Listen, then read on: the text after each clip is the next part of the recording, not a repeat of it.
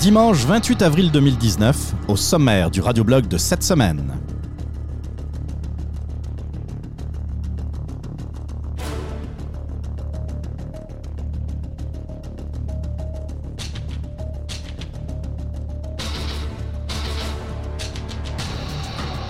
Nous allons parler de cette gauche qui menace et intimide afin de faire taire les opinions adverses.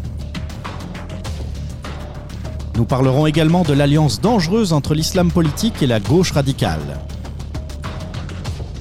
Mon nom est Jean-Philippe Rousseau, bienvenue dans ce 47e numéro du Radioblog.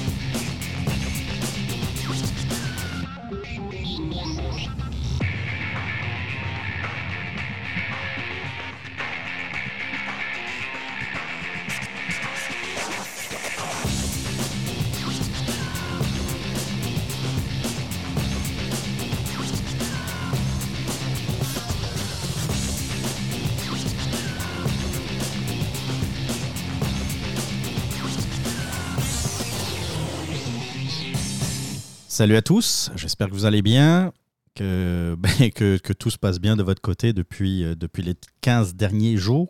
J'ai failli faire un, podcast la semaine dernière. Euh, J'étais un peu pris par le temps finalement, mais euh, bon, bref. Puis finalement, c'est pas plus mal. Autant, autant faire un beau podcast bien préparé avec des articles. Euh, j'ai pris, pris d'ailleurs le temps d'éplucher certains, certaines choses, certains comptes Facebook que vous allez voir euh, durant l'émission. Euh, je vais vous parler de, plusieurs choses. Oui, comme euh, je vous l'ai dit, j'ai un peu plus de temps. J'ai refait le, site internet du radioblog, radioblog.ca, parce que je n'étais pas du tout, du tout satisfait de ce que j'avais fait ces derniers temps. Fait que je l'ai refait, vous allez voir, c'est, je trouve ça pas mal plus clair et simple dans le fond. lorsque vous allez sur radioblog.ca, vous tombez directement sur la liste des des derniers épisodes. Je pense qu'il y en a 12, euh, les 12 derniers épisodes. Vous pouvez y accéder donc très très facilement. Vous avez aussi dans la colonne de droite euh, accès directement au lien pour vous abonner, hein, parce que vous pouvez aussi vous abonner via votre, podcatcher euh, au radioblog. Donc il y a les liens vers Apple Podcast, autrefois appelé iTunes. vous pouvez, si vous êtes sur Android aussi, vous avez des liens euh, vers euh, Google Podcast, vers euh, Stitcher également, et puis si vous voulez le, feed RSS, vous l'avez également. vous pouvez aussi vous rendre dans la rubrique Contact, la page qu'il faudrait que je refasse d'ailleurs, mais vous avez tous les liens vers, le, vers les, les, feeds, dans le fond, pour vous abonner à, au radioblog. Vous avez le lien vers Balado Québec, vers RZO Web, Podbean, Stitcher, Castbox, PodCloud et euh, Player euh, FM qui, euh, qui reprennent les épisodes du radioblog. Donc, vous pouvez, vous n'avez pas d'excuses dans le fond pour pas pouvoir écouter le radioblog. Il est disponible sur pas mal de plateformes dans le fond quand on regarde bien. Mais je vais continuer à, à améliorer le site. Il y a toujours évidemment la rubrique de boîte vocale qui a été refaite, encore plus simplifiée qu'elle l'était. D'ailleurs, en parlant de boîte vocale, j'ai mis en place. Alors, la, boîte vocale, dans le fond, sur le site existe toujours. Elle est juste toujours un peu buggée, puis j'arrive pas à comprendre d'où vient ce bug. Sur certains navigateurs, sur certaines plateformes, euh, vous avez de la difficulté à enregistrer le message. Parfois, ça marche pas du tout. Sur Safari, par exemple, sur, euh, Mac, ça fonctionne pas. Par contre, si vous allez sur euh, Chrome, Google Chrome, vous allez pouvoir l'utiliser sans problème, même sur une plateforme Mac. Euh, mais il y a des bugs. Donc je reconnais, je n'ai pas encore trouvé, c'est pas, euh, c'est une appli euh, que j'ai incorporé dans, WordPress. Puis je sais pas, j'arrive pas à, voir pourquoi ça fonctionne pas partout. Mais si, si ça ne fonctionne pas de votre côté, puis que vous voulez laisser un message quand même, vous avez une nouvelle possibilité maintenant. Vous avez la possibilité de laisser, euh, d'appeler une boîte vocale, une vraie boîte vocale avec votre vrai téléphone. Vous savez, votre affaire que vous utilisez pour aller sur Facebook et sur Twitter, ça, ça passe des appels téléphoniques aussi, figurez-vous. C'est malade. Euh, plus sérieusement, vous pouvez d'ailleurs euh, directement mettre ce numéro de téléphone dans vos contacts dès maintenant si vous le voulez. C'est un numéro à Montréal. C'est le 438 300 6833 438 300 6833. Vous avez euh, une boîte vocale, donc vous tombez là-dessus, puis vous pouvez laisser un message. La seule limitation euh, pour ce service, c'est que euh, le, message ne peut pas dépasser 59 secondes. C'est un, peu, un peu embêtant. Pas, euh, en tout cas, il est limité de même. Je n'ai j'ai rien vu pour permettre d'augmenter la taille de la boîte vocale, malheureusement. Donc, si vous avez un petit message à faire, ça peut être passer un bonjour, poser une question rapide, moins de 59 secondes. Euh, de faire un commentaire. Vous trouvez le radioblog bon ou pourri ou euh, quelque chose euh, entre les deux. Vous pouvez donc utiliser cette boîte vocale. Mais comme je le disais tantôt, vous pouvez toujours utiliser la boîte vocale via votre navigateur. Ça, il n'y a pas de changement là-dessus. Donc ça, c'était pour les nouveautés concernant le site Internet. J'ai eu quelques petits commentaires par rapport à mon dernier, à mon dernier épisode. Euh, des commentaires me disant d'ailleurs, en, en, partant, t'aurais dû mettre le deuxième sujet avant le premier sujet. Peut-être. Je pensais que c'était plus, plus facile de parler de, choses un peu plus futiles au départ, c'est-à-dire euh, la télévision, l'avenir de la télévision, avant de parler de quelque chose que je trouve un peu, un peu lourd, surtout ces derniers temps. Mais, euh, mais oui, en y pensant bien, euh, peut-être que j'aurais dû inverser les deux sujets. J'ai eu des bons commentaires la plupart du temps. En fait, je dis la plupart du temps comme s'il y avait eu des mauvais commentaires. J'en ai pas eu. je ne cherche pas nécessairement à en avoir. Mais vous avez le droit de ne pas partager mon point de vue. Hein. Ça, c'est, ça fait un moment que je le dis. donc, bah, c'est ça. Ça me permet de rebondir un peu. Il y a deux articles qui sont pas nouveaux mais que je trouve euh, particulièrement pendant que l'ambulance passe en arrière-plan. Désolé pour ça. C'est le fun de vivre pas très loin d'un hôpital. Hein. bon, euh, donc j'ai trouvé, trouvé deux articles qui sont pas nouveaux et que je, trouvais intéressant de, de vous parler aujourd'hui.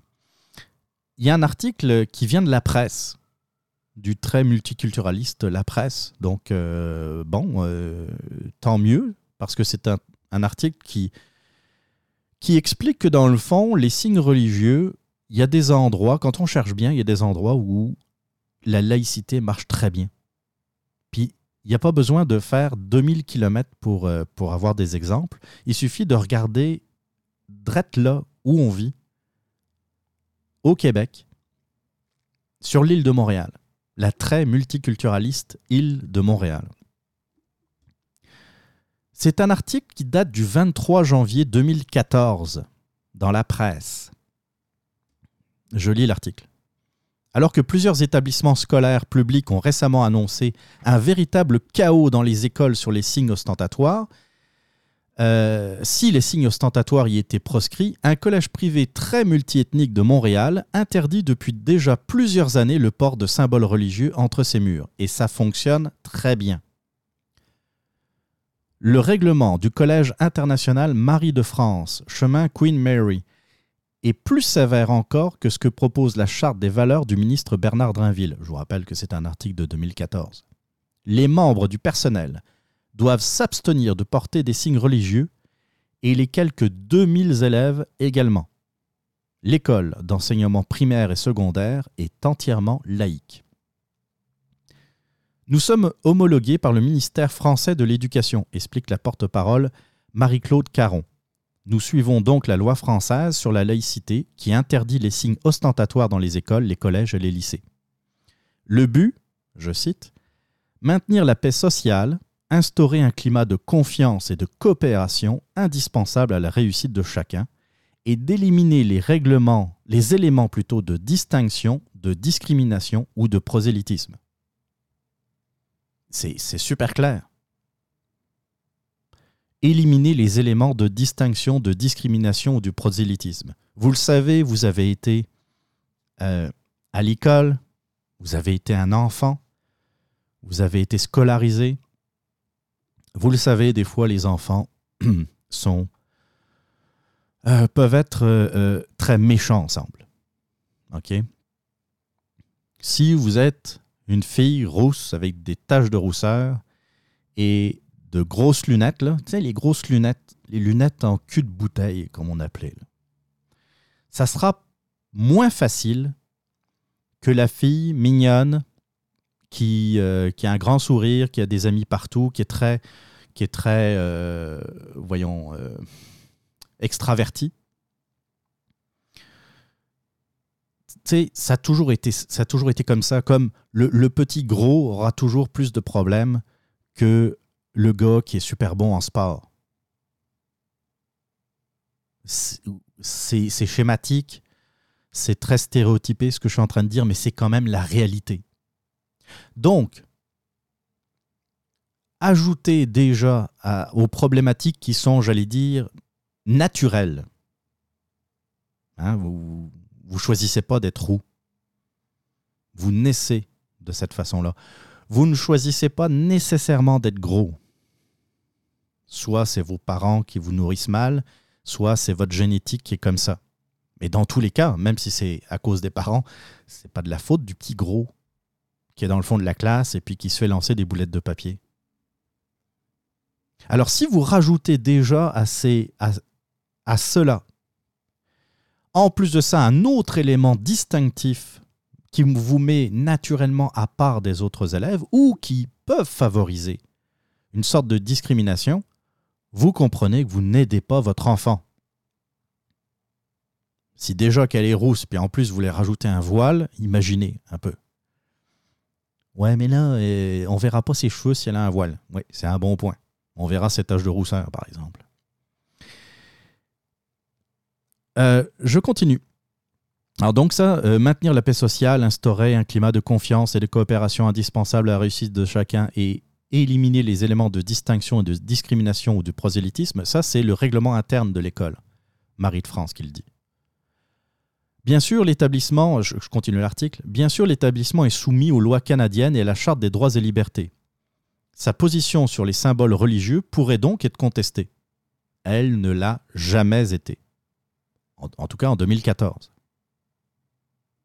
Parce qu'effectivement, euh, le Collège Marie de France, comme c'est dit dans l'article, euh, doivent, euh, enfin, sont sous une homologie homologation du ministère de l'Éducation de la France, mais Marie de France se trouve à Montréal, au Québec, au Canada. Donc, les, lois canadiennes pourraient s'appliquer. Donc, si quelqu'un euh, pense être discriminé, cette personne pourrait aller devant les tribunaux du droit de la personne. Et en 2014, ce n'était pas le cas. Je continue l'article. Ça va de soi, les parents le savent et l'acceptent quand ils choisissent d'inscrire leurs enfants ici. On n'a jamais été confronté à des cas de contestation, dit Madame Caron. Bien sûr, on a une clientèle particulière. Beaucoup de parents ont, eux aussi, fait leur scolarité dans le système français. Ils sont habitués. Je sais pas ce qui se passe en ce moment, là, mais en tout cas. Je suis désolé pour les bruits de, de sirènes en arrière. Plus de 60% des élèves sont d'ailleurs des expatriés. Bon, ça, ça signifie qu'il y a quand même 40% des élèves qui sont canadiens.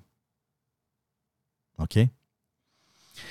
Malgré un corps enseignant très multiethnique et des enfants provenant de 70, de plus de 70 nationalités différentes, dont plusieurs pays de confession musulmane, l'établissement ne fait l'objet d'aucune poursuite et affirme ne jamais avoir reçu de plainte.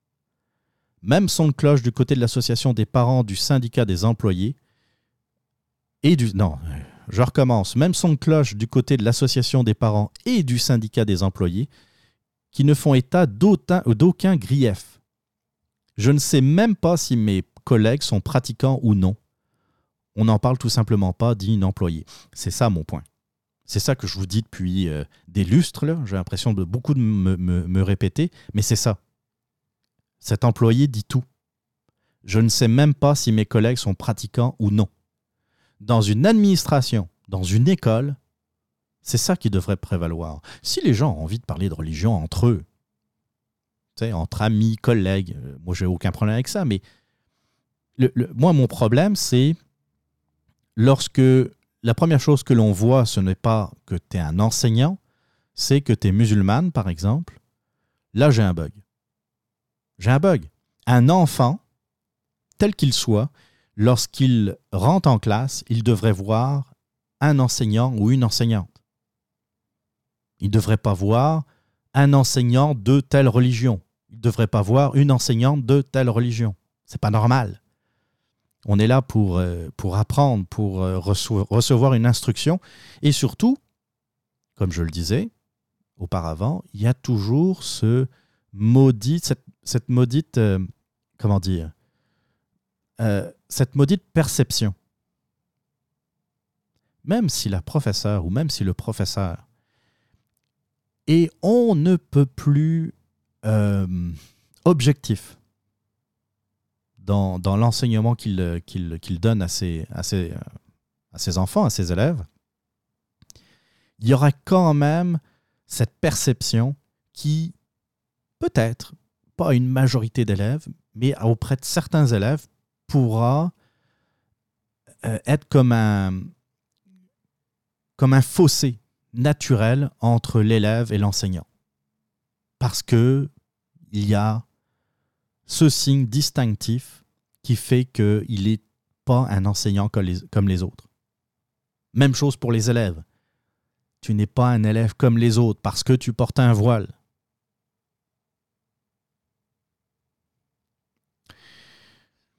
Euh, je continue l'article. Tout le monde s'entend. Le règlement ne pose aucun problème. Il n'y a pas de problème. Peut-être que la presse va finir par en trouver, mais il n'y en a pas de problème. Il n'y a pas de souci, ça fonctionne complètement. Il est arrivé que des familles nous posent des questions, mais sans plus, assure la présidente de l'association des parents, Nathalie Mesurol. Personne ne parle d'intolérance, personne ne parle de racisme, ajoute un autre parent. Dans les réunions de parents, certains portent des kippas ou des voiles, mais voilà, ils envoient leurs enfants dans une école où il n'y a pas de chaos. Pourtant, dit Madame Mesurol, je n'ai jamais vu autant de cultures se côtoyer en un seul endroit. Puis vous voyez, ça se passe bien. À la sortie des classes, des gens de toutes origines et euh, confessions attendent leurs enfants dans un froid polaire. C'était un article, je vous rappelle, du mois de janvier 2014. Parmi le groupe, une maman à la tête couverte d'un hijab parle avec d'autres parents. Nivin Hassan a inscrit sa fille Mira, 8 ans, au Collège Marie de France lorsqu'elle a quitté l'Égypte pour Montréal il y a deux mois. Elle connaissait la politique de laïcité de l'institution. Ça ne l'a pas arrêtée. Je ne trouve pas nécessairement que c'est une bonne règle, dit-elle. Elle a le droit d'être critique. Elle a le droit de le dire. Pour moi, le voile est un choix vestimentaire et ça ne devrait pas déranger. Mais ma fille ne le porte pas, alors pour elle, ça ne change rien. Là, il faut saluer quand même le fait que cette mère de famille n'est pas obligée, sa fille de 8 ans, à porter le, hijab, ce qui n'est pas le cas partout. Donc, euh, elle, peut, ne pas être d'accord avec ce règlement, mais elle a choisi de, euh, s'y conformer pour sa fille. Bon. Je ne trouve pas. Euh, oui. Et si Mira décide, une fois adolescente, de se voiler, changera-t-elle d'école? Selon Madame Hassan, le problème ne se posera pas. Je cite Je ne crois pas qu'elle va le porter maintenant qu'on vit au Canada. Ça, c'est un bon signe d'intégration, si vous voulez mon avis. La question pourrait tout de même euh, venir hanter la direction du, collège. Il y a beaucoup de mamans voilées dont les filles vont au primaire, note Madame Mesurol. Lorsqu'elles vont vieillir, peut-être que certaines voudront aussi le porter. Entre-temps, la mesure demeure et elle est respectée. Le collège Stanislas également homologué par le ministère français de l'Éducation, observe un règlement semblable à celui de Marie de France dans ses pavillons de Montréal et de Québec. Dans son règlement interne, l'école dit souhaiter que le port d'insignes et de symboles religieux dans son enceinte soit non ostentatoire, le mot d'ordre respecté, et ne crée pas de remous, affirme la direction. Vous voyez? Il y a des exemples. À Montréal de deux établissements scolaires, Marie de France et Stanislas, qui ont un règlement encore plus sévère que euh, ce qu'était la charte de Drainville, et donc, a fortiori, encore plus sévère que ce qui est proposé par le projet de loi 21 de la CAC, et ça se passe très bien, depuis des années. Un autre, euh, un autre article que j'ai trouvé très intéressant, alors là, on s'en va un peu, on s'en va un peu. Euh, j'espère que je l'ai j'espère que je l'ai gardé. Apparemment, non. Ben voyons. Ah, ça y est, je l'ai retrouvé. Excusez-moi. Ça, c'est un autre article qui date, euh, date de 2018. C'est un article d'octobre 2018. On parle de l'Algérie. Alors, le titre de l'article, c'est un article sur euh, France Info, dans la rubrique Afrique. Algérie, niqab et, et burqa formellement interdits pour les fonctionnaires. Les fonctionnaires et agents publics sont astreints à des obligations légales et statutaires particulières, rappelle le Premier ministre algérien. Dans ce cadre, les fonctionnaires et agents publics doivent, outre les obligations professionnelles auxquelles ils sont soumis, observer les règles et exigences de sécurité et de communication au sein de leur service qui imposent leur identification physique systématique et permanente, notamment sur leur lieu de travail. Plus loin, le Premier ministre ajoute Ils doivent s'abstenir de porter toute tenue vestimentaire qui entrave l'exercice de leur mission de service public, particulièrement le port du niqab qui est strictement interdit sur les lieux de travail. Ce qu'énonce Ahmed Ouyaya, excusez si je prononce mal, c'est le Premier ministre algérien, est en fait contenu dans une ordonnance de 2006. Ça date de 2006, donc c'est un rappel au règlement dans le fond. Sur les réseaux sociaux, ce rappel à la loi est plutôt bien accueilli. Une bonne initiative parce que la burqa n'a jamais fait partie de nos coutumes, réagit un lecteur d'El Watan, qui est un journal algérien. Donc ça, c'est un exemple. Je ne vais, pas, continuer à lire l'article parce qu'on... Ben, oui, je vais continuer à lire l'article.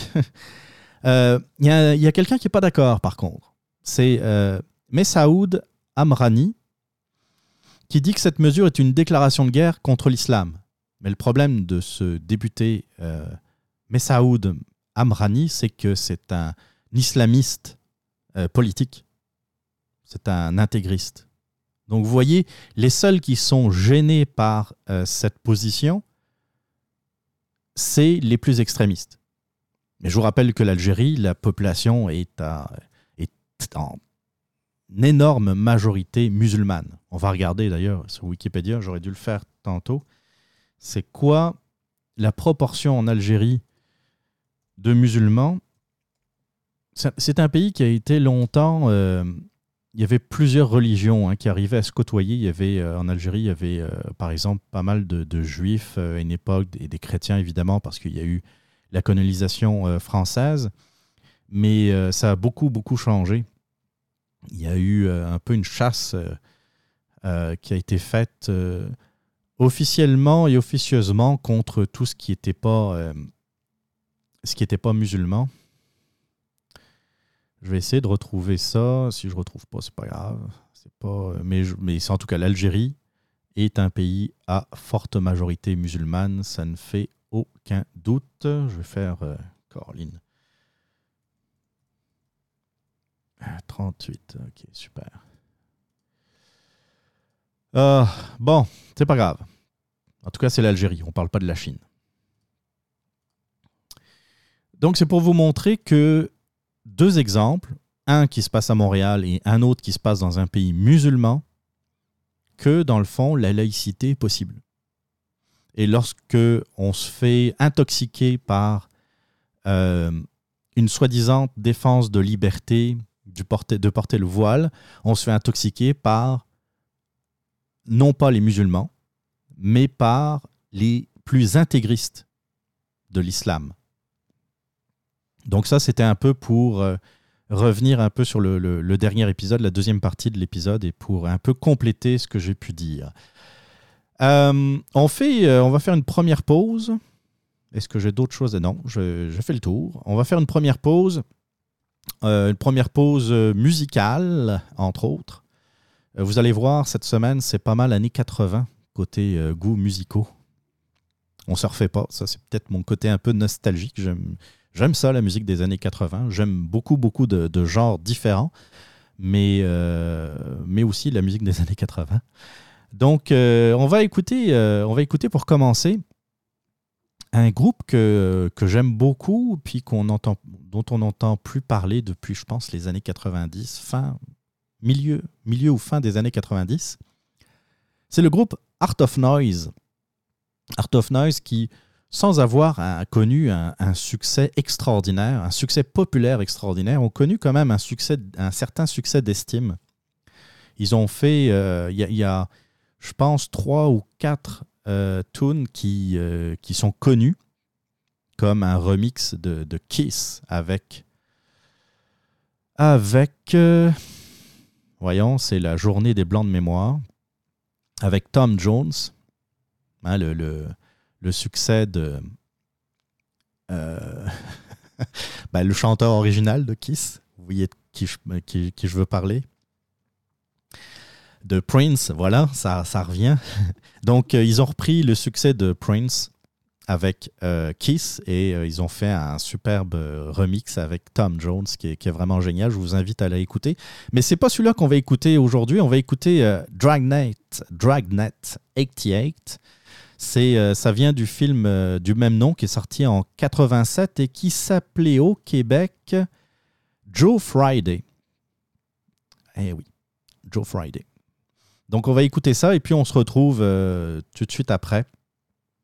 Bien entendu, si vous le voulez bien.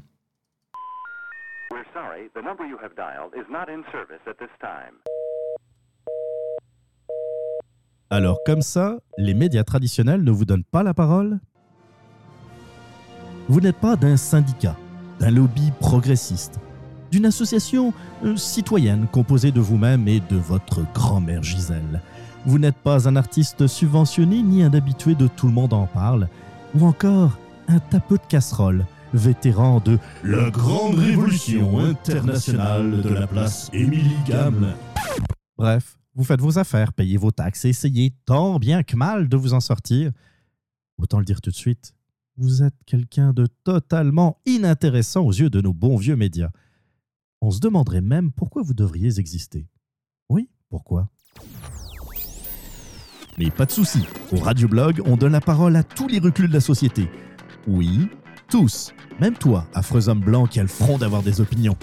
En clair, si vous avez quelque chose à dire, si vous voulez commenter l'actualité ou encore réagir à mes propos, la boîte vocale du Radioblog est faite pour vous. Rendez-vous sur le www.radioblog.ca, rubrique boîte vocale, et votre message pourrait passer dans une prochaine émission. La boîte vocale du Radioblog, c'est l'occasion de vous faire entendre.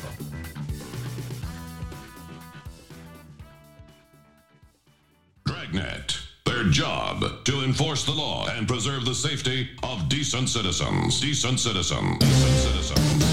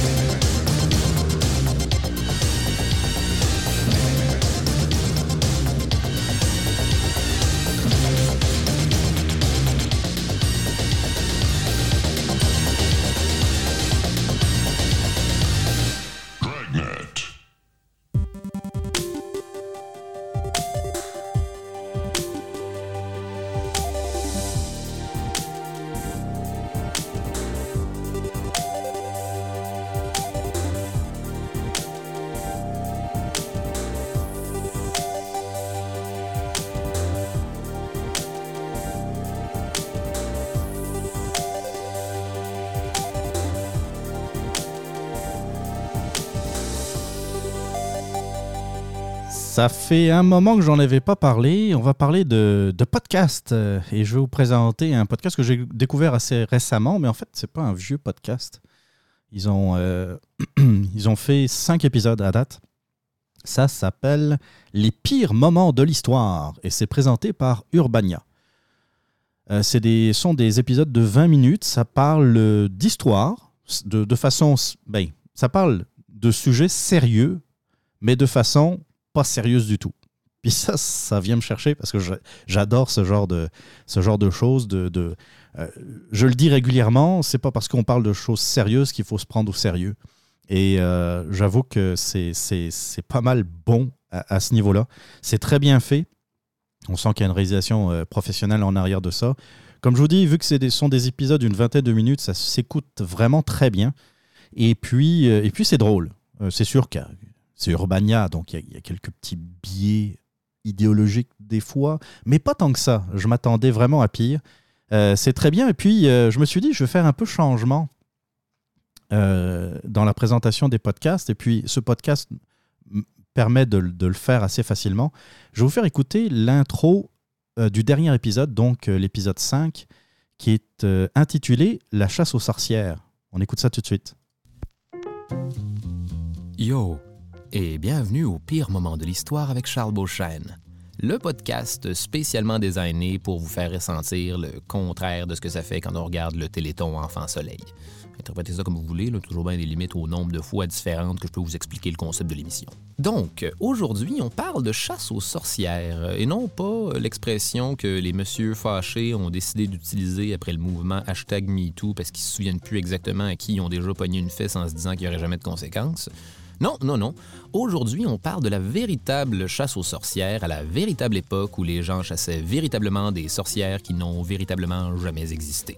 En fait, historiquement, la plupart des femmes qui étaient considérées comme de méchantes magiciennes ayant vendu leurs âmes à un démon de l'époque illustré sur une gravure en bois avec une autre face de démon à la place du pénis, étaient pour la plupart de terrifiantes sages-femmes, de cauchemardesques vieilles veuves habitant seules, et bien sûr de sataniques guérisseuses qu'il fallait absolument arrêter avant qu'elles ne prescrivent à quelqu'un une autre diabolique tisane pour la toux. Alors, ramassez vos râteaux, vos torches et vos fourches parce qu'on jase de femmes, de bûchers, de tortures et de chapeaux pointus. Eh oui. Vous voyez un peu le, genre? C'est comme ça à peu près dans tout le podcast. Fait que c'est. euh, moi, je trouve ça amusant. Ben, euh, amusant. On se décroche pas la mâchoire, mais c'est drôle. Ça, fait passer un, bon moment et puis, euh, puis on apprend des choses. Il y a. euh, les, les- les- épisodes, le premier épisode, ça parle de Rasputin, le deuxième des Vikings. L'épisode 3, c'est Vlad l'Empaleur. Euh, l'épisode 4, c'est les pires papes. Et puis, donc, l'épisode 5, ça parle de la chasse aux sorcières. Donc, c'est Charles Beauchesne. Les pires moments de l'histoire, c'est sur Urbania. Et euh, ça se retrouve ben, sur euh, à peu près toutes les plateformes qui puissent exister. Je vous rappelle d'ailleurs, j'en profite, j'en profite pour vous rappeler que si vous voulez me faire des, des suggestions de podcasts, parce que je commence à avoir fait le tour, il y a encore quelques podcasts dont il faut que je vous parle absolument. Euh, mais euh, c'est sûr que ça, commence à. Je ne vais pas en écouter non plus 500 des podcasts. Mais si vous, avez des bons podcasts à me suggérer, ou ça peut être votre podcast, euh, donc, dont je n'ai pas encore parlé, ou vous pensez que peut-être que je devrais aimer ce podcast, eh bien, envoyez-moi vos suggestions. Envoyez-moi aussi si vous avez des promos. Hein, on entend dans le radioblog des, des promotions euh, pour d'autres podcasts. Vous gênez pas pour envoyer la, vôtre également. Donc, euh, le plus facile, ben, c'est d'utiliser peut-être la boîte vocale, mais vous pouvez aussi envoyer un fichier sonore euh, à mon adresse courriel. C'est podcast à commercial radioblog.ca. Podcast à commercial radioblog.ca. N'hésitez surtout pas à le faire, que ce soit des suggestions ou, dans le fond, n'importe quoi d'autre euh, par rapport au monde du podcast. Yes! Salut tout le monde, c'est Sébastien Lequiddick du podcast L'Authentique. Si vous êtes du genre à aimer les podcasts d'opinion où on parle de différents sujets sans prétention, humblement, mais avec franchise, abonnez-vous à l'Authentique Podcast. Je pense que vous ne serez pas déçus. Let's go!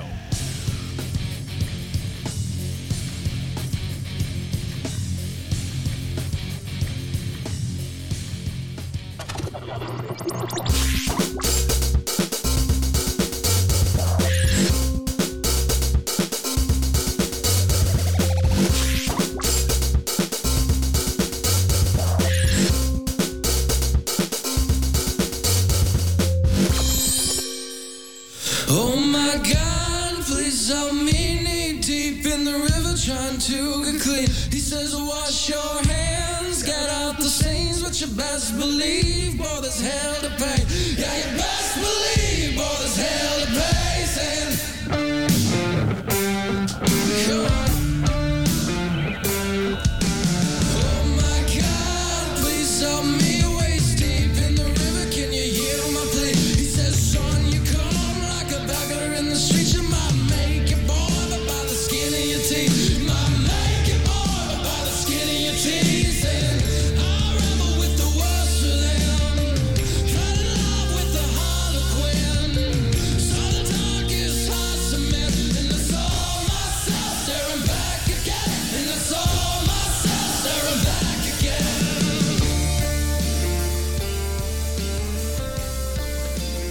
On entend euh, en fond musical The Titans Comedy.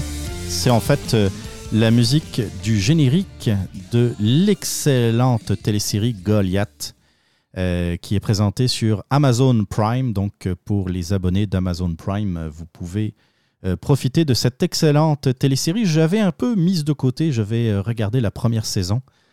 Euh, puis, euh, puis, bon, j'avais regardé d'autres choses. Et puis, entre-temps, de toute façon, je n'avais pas trop le temps de regarder des téléséries. Et puis, euh, là, ces derniers jours, j'ai regardé la saison 2, que j'ai trouvée très, très différente, personnellement, de la première saison. La première saison, en fait, l'histoire, c'est avec... voyons, j'ai déjà oublié son nom. Oh my God! ça va pas bien aujourd'hui, ça va pas bien.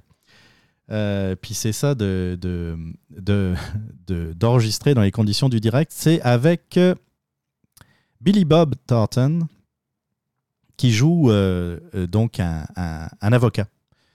Un avocat qui, qui a travaillé longtemps dans une grosse compagnie de Los Angeles et puis qui est parti. On ne sait pas trop.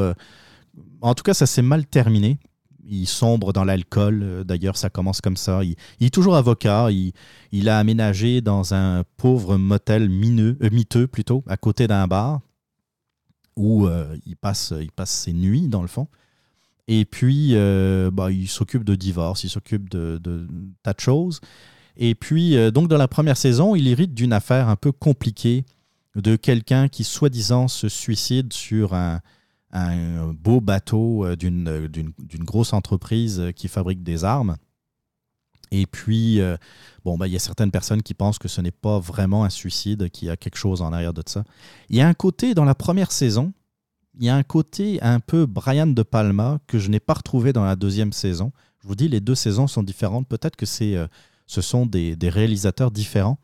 Mais dans la première saison, il y a vraiment, je vous, je vous dis, une atmosphère très Brian De Palma.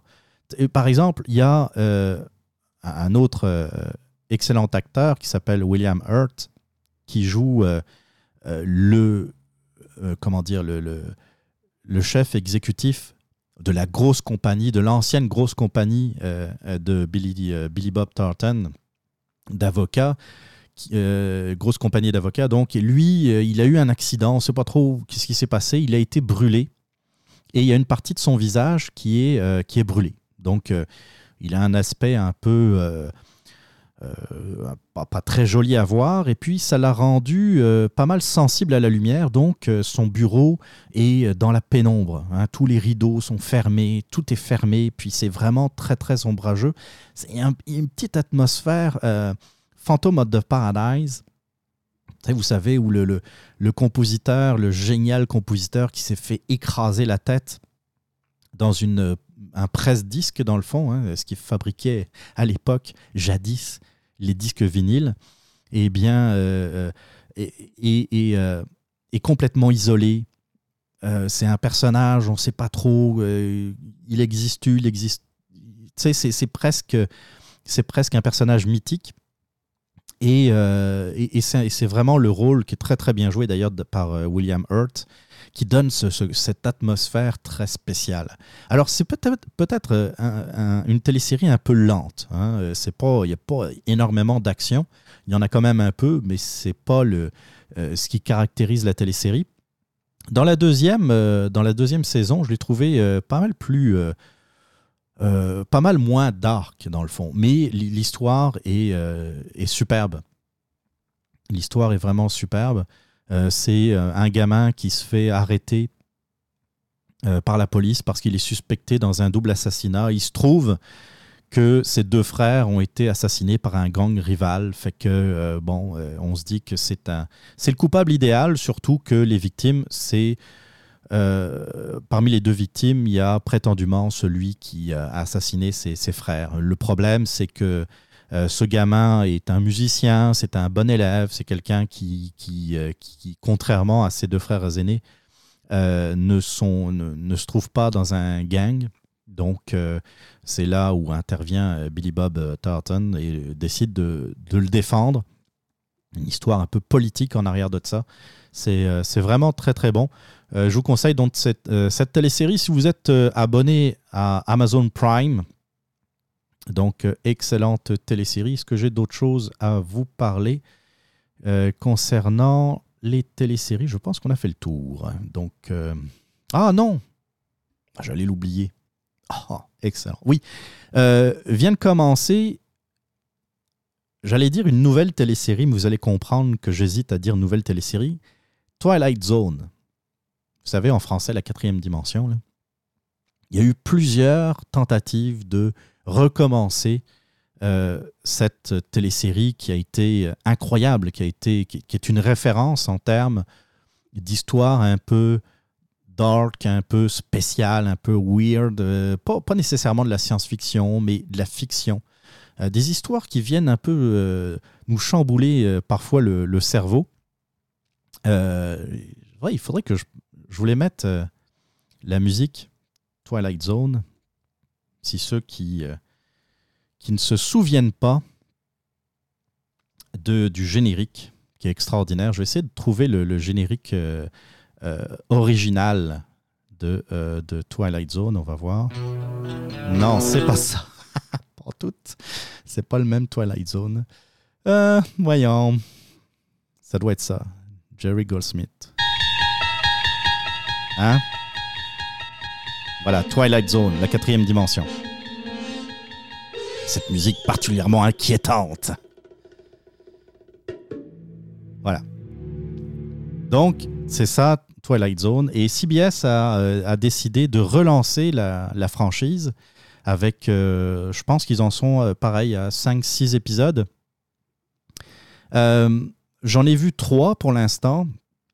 C'est avec euh, Jordan Peele comme narrateur. Jordan Peele qui est un peu dans un... Le, narrateur, hein, vous vous souvenez, c'était euh, la personne, euh, d'ailleurs c'était le créateur de la télésérie dont j'ai oublié le nom, c'est pas grave, qui... Il y avait comme un- une introduction. C'était tout à fait normal, c'était quelque chose de... c'était la vie normale, par exemple, d'une famille du, du Wisconsin. Et puis, euh, complètement banal. Et puis, à un moment donné, ça chavire. Mais on ne sait pas trop ce qui est en train de se passer. Quelque chose de bizarre qui, est en train d'arriver.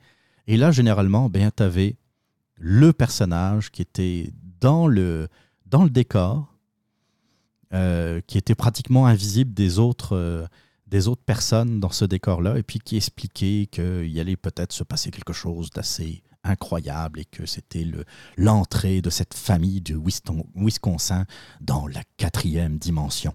Et donc, euh, c'est Jordan Peele qui fait ce, narrateur. J'ai vu, comme je vous ai dit, euh, trois épisodes. Le premier, toujours des histoires. Moi, j'ai trouvé que c'était vraiment bon. Ça me ramenait un peu dans l'atmosphère des, euh, des Twilight Zone originaux.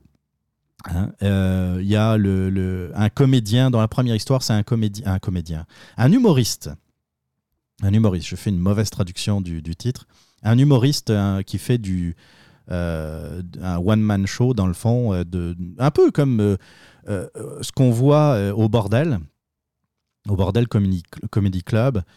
Donc, mais il est pas drôle. Ça, ça, ça vient pas. euh, Tu sais, il a envie de parler de sujets sérieux, très sérieux, de, de sujets de société, mais il y a personne qui rit. Alors, tu vois les gens qui, qui regardent leur, euh, leur cellulaire, qui, qui font d'autres choses, qui parlent. Et à un moment donné, il rencontre un personnage qui est sans doute un, grand humoriste, que- quelqu'un de- d'extraordinaire, mais on dirait qu'il c'est le- il est le seul à le voir.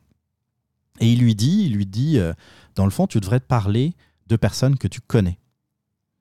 Et donc il dit, ok, je vais, je vais faire ça. Alors il essaye, et là, il parle d'une personne qu'il connaît.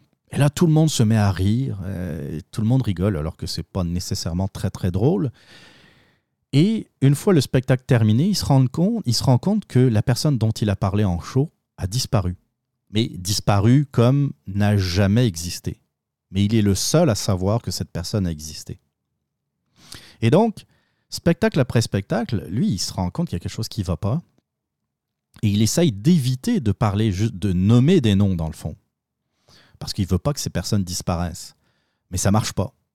Et lui, il veut du succès. Il est attiré par le succès, il est attiré par la gloire. Donc, à un moment donné, il finit par euh, même bâtir une liste des gens qu'il n'aime pas et puis d'en parler. Puis, un après les autres, les gens disparaissent. Donc, je vous dis, c'est assez. euh, L'histoire est vraiment bonne. Il y a. euh, euh, je vais vous parler de Cauchemar à 30 000 pieds aussi, qui est le deuxième épisode. Et ça, ça va, ça va intéresser ceux qui aiment le podcast. C'est donc le monde qui embarque dans un avion en direction, j'ai oublié quelle, quelle direction, destination, mais vous allez voir que ça n'a pas grande importance. Ils sont dans l'avion et puis il y a un des passagers qui trouve dans la pochette en avant du siège, hein, qui trouve un, lecteur MP3. Euh, sans doute, ben, on pense que c'est le passager précédent qui l'a oublié. Et donc, euh, il est curieux. Euh, il voit que le, le lecteur MP3 est allumé et puis il y a un podcast. Je me souviens plus le titre du podcast, mais c'était genre un podcast de mystère. Un peu, ça pourrait être un podcast à la distorsion, par exemple. Et il met ça dans les oreilles, puis il appuie sur play, et puis le podcast parle de son vol qu'il est en train de prendre et la disparition de l'avion qu'il est, euh, qu'il est dedans. Alors au début, il, pense que c'est une blague, évidemment. Il dit, voyons, c'est quoi, c'est quoi l'affaire? Mais il continue à écouter. L'avion finit par décoller, il continue à écouter, et puis là, il se rend compte que euh, ce qui se passe dans l'avion, ben, il en parle dans le podcast. Tu vois, il écoute le podcast, et puis finalement, l'événement finit par arriver.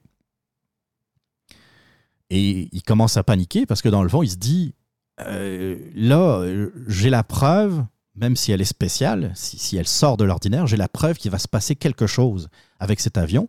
Donc, il va faire tout ce qui est possible en son pouvoir pour éviter que la catastrophe arrive et que l'avion finisse par disparaître. J'en dis pas plus. C'est un peu la prémisse de l'histoire. Je vous dis, c'est quelque chose d'assez weird. Le, le- l'autre, la- le troisième épisode est pas mal non plus. C'est quelqu'un qui, euh, une femme qui, euh, qui utilise un vieux caméscope pour, euh, pour faire des films. Alors bon, elle, passe un peu pour bizarre parce que dans le fond, tout le monde, tout le monde utilise son cellulaire pour faire des films. hein. Son fils, en particulier, est un peu tanné de se faire filmer.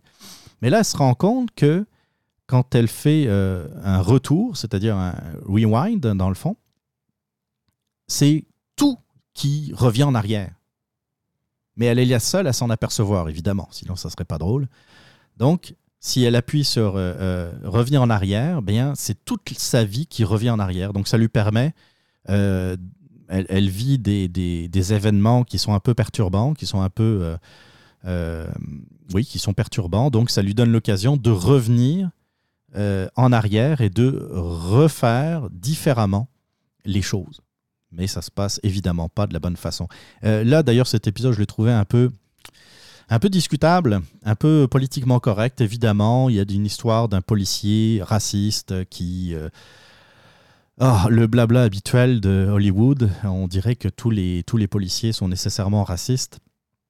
Mais, euh, mais bon, ouais, c'est euh, mis à part ça, l'histoire en tant que telle et c'est le, prémisse est, euh, est très intéressant. Le synopsis est vraiment très intéressant. Donc ça, c'était les deux ben, nouveautés ou relativement, oui, côté côté podcast. On se retrouve pour le premier sujet juste après ça.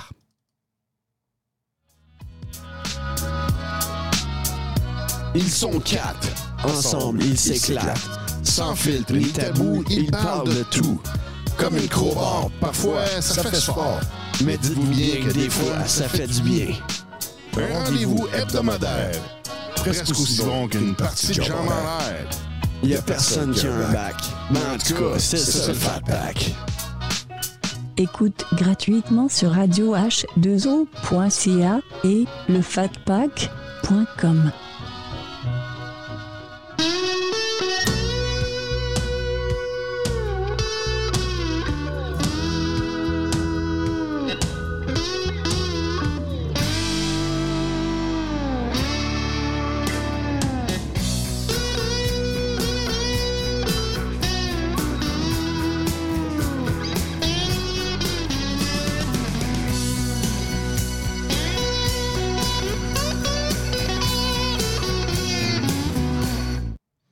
Oui, on va passer au premier sujet. C'était quoi mon premier sujet déjà? C'était la censure.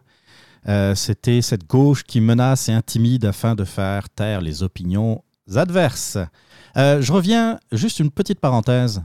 Je vous parlais de l'Algérie tantôt dans le dans l'Open. J'ai trouvé les statistiques.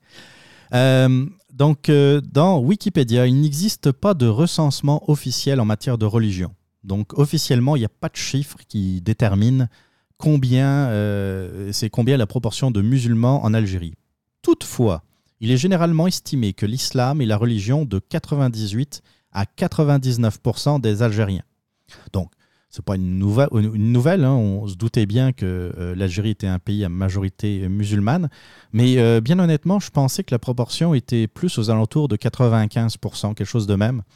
En tout cas, à une époque, ça l'a été. Il y avait une époque, il y a eu beaucoup plus de diversité religieuse en, Algérie.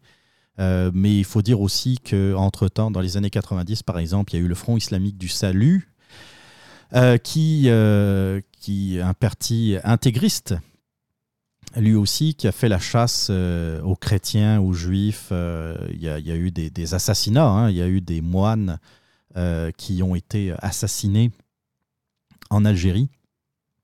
Euh, donc ça, ça a fait euh, l'actualité. Et puis, il n'y a pas eu juste des, religieux. hein. Ça, a été, euh, ça a été assez dramatique, cette, période. Il y a toujours, d'ailleurs, un courant intégriste. D'ailleurs, je vous parlais de ce député qui, trouvait que c'était une guerre à l'islam que d'interdire le voile religieux.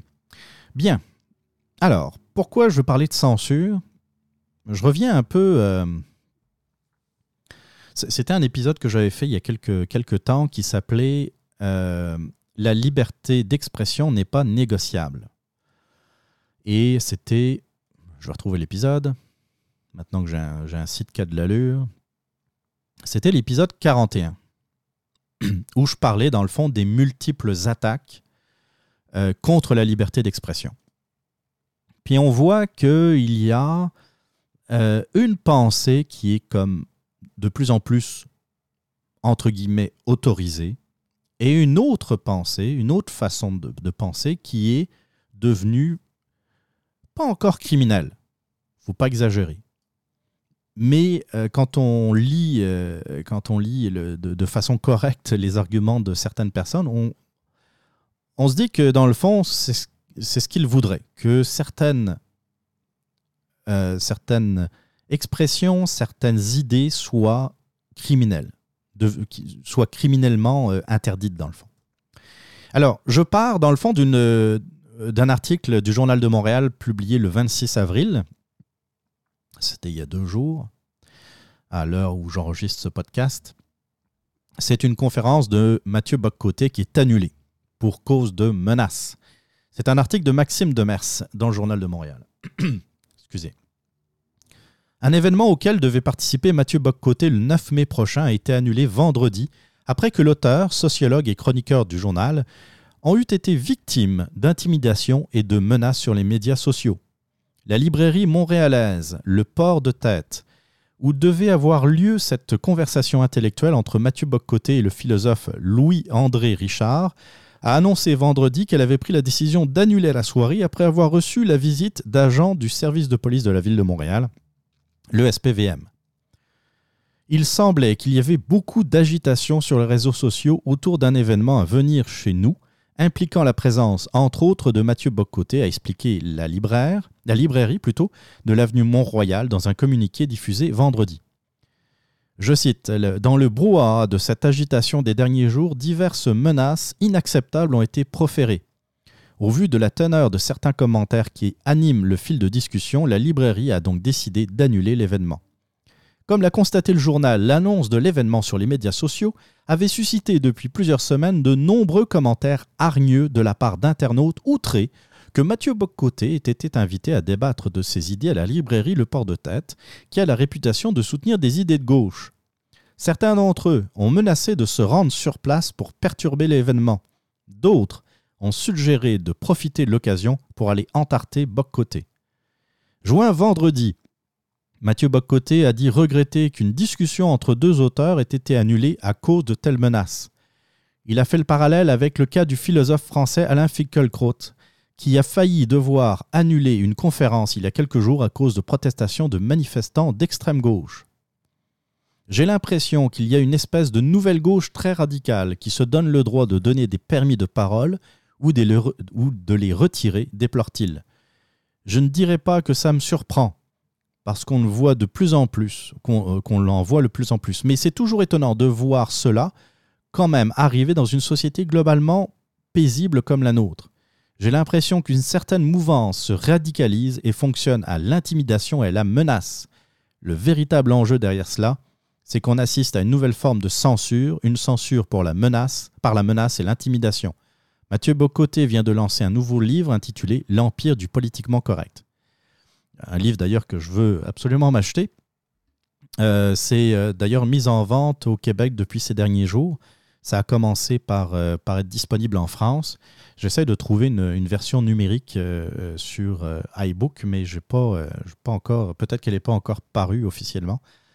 Je vais peut-être aller ou l'acheter en librairie, mais je un, un format numérique. Donc, je suis parti de, cet événement, dans le fond, pour un peu euh, parler de la censure de la gauche. Parce que c'est de la censure de la gauche. J'ai pas vu nulle part sur Internet des groupes organisés. Je parle pas d'individus qui sont tout seuls dans leur, euh, euh, leur sous-sol, mais j'ai jamais vu des groupes organisés appelés à proférer des menaces contre euh, un écrivain de gauche qui viendrait présenter son livre dans une librairie. J'ai jamais vu des groupes organisés de droite euh, prêcher la censure parce qu'il y a un auteur qui vient présenter, un auteur de gauche qui vient présenter son livre à l'université ou qui vient dans un débat.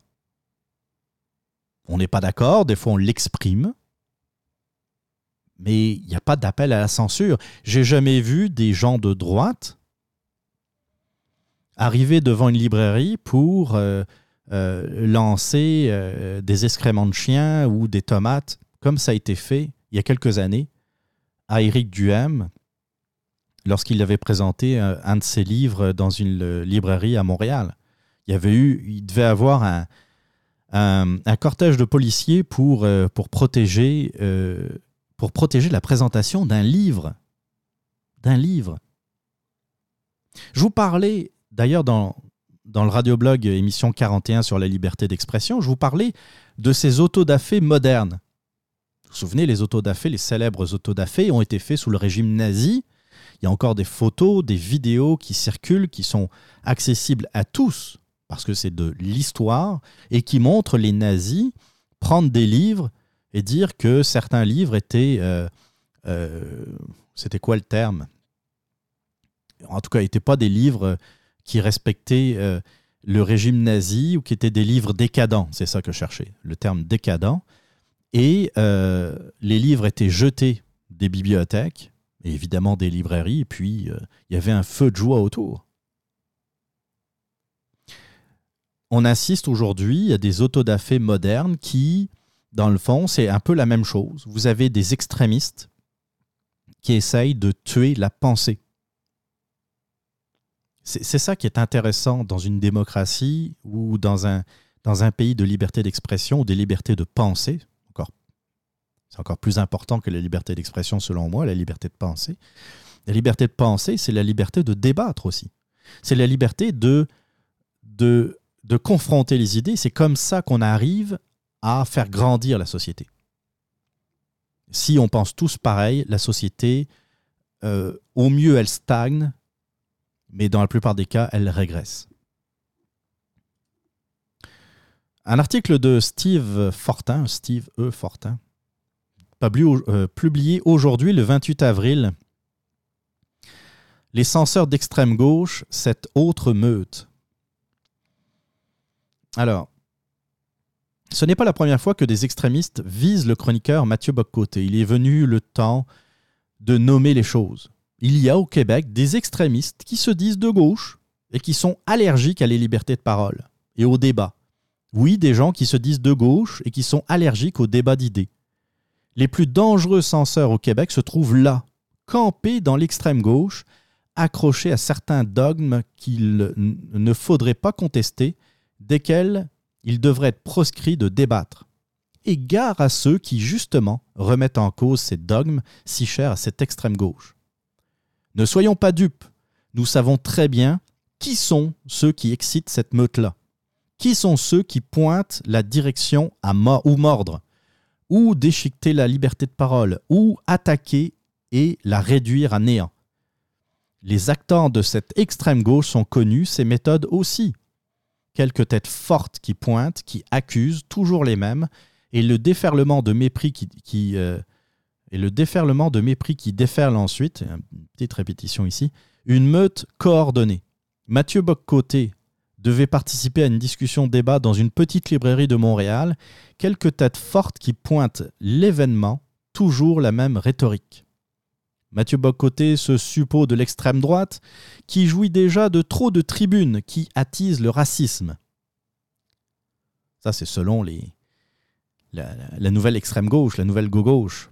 Vous allez voir tantôt euh, d'où ça vient tout ça. Comme quoi, pourquoi ce, euh, Mathieu Boccoté est un soi-disant suppôt de l'extrême droite qui jouit déjà de trop de tribunes. On le voit trop, Mathieu Boccoté, selon certaines personnes. Tu sais, il y a, trop de liberté d'expression. Comment il peut y avoir trop de liberté d'expression? C'est comme dire Oh mon Dieu, il y a, bien trop d'oxygène dans l'air. On, peut, bien trop respirer. C'est un peu la même chose. Il n'y a personne qui dit Ah bon Dieu, j'ai trop de liberté. Ah, je me suis levé un matin, là, puis je me suis dit Ça n'a pas de bon sens, j'ai bien trop de liberté, il faut vraiment m'enlever des libertés. C'est exactement ce qu'ils disent. Mathieu Boccoté, il a trop de liberté d'expression. Je continue l'article de, de Steve Fortin. Les gens de cette librairie, lieu autrement paisible et peu habitué à ce genre de déferlement, seront assaillis de commentaires disgracieux, méprisants, voire haineux. Pure intimidation dont le but est spécifiquement de causer l'annula- l'annula- l'annulation de l'événement. C'est ça. Peut-être en a qui vont se justifier en disant non, je, euh, vous comprenez, euh, je suis pour la liberté d'expression, je suis pas pour qu'on annule l'événement, mais dans le fond, leur prise de parole vise à, l'annulation. Tu sais, ils vont juste être, essayer d'être un peu plus subtils. En mars 2017, Mathieu Boccoté avait été mêlé, bien malgré lui, à un, à un autre cas de censure tout simplement infect. Encore une fois, la même meute de la pensée qui s'est attaquée à la plus fondamentale notion de la démocratie, la liberté d'expression. C'est que Mathieu Boccoté avait été invité à discuter d'un sujet qui est interdit selon les meutons, ou les moutons de l'extrême gauche.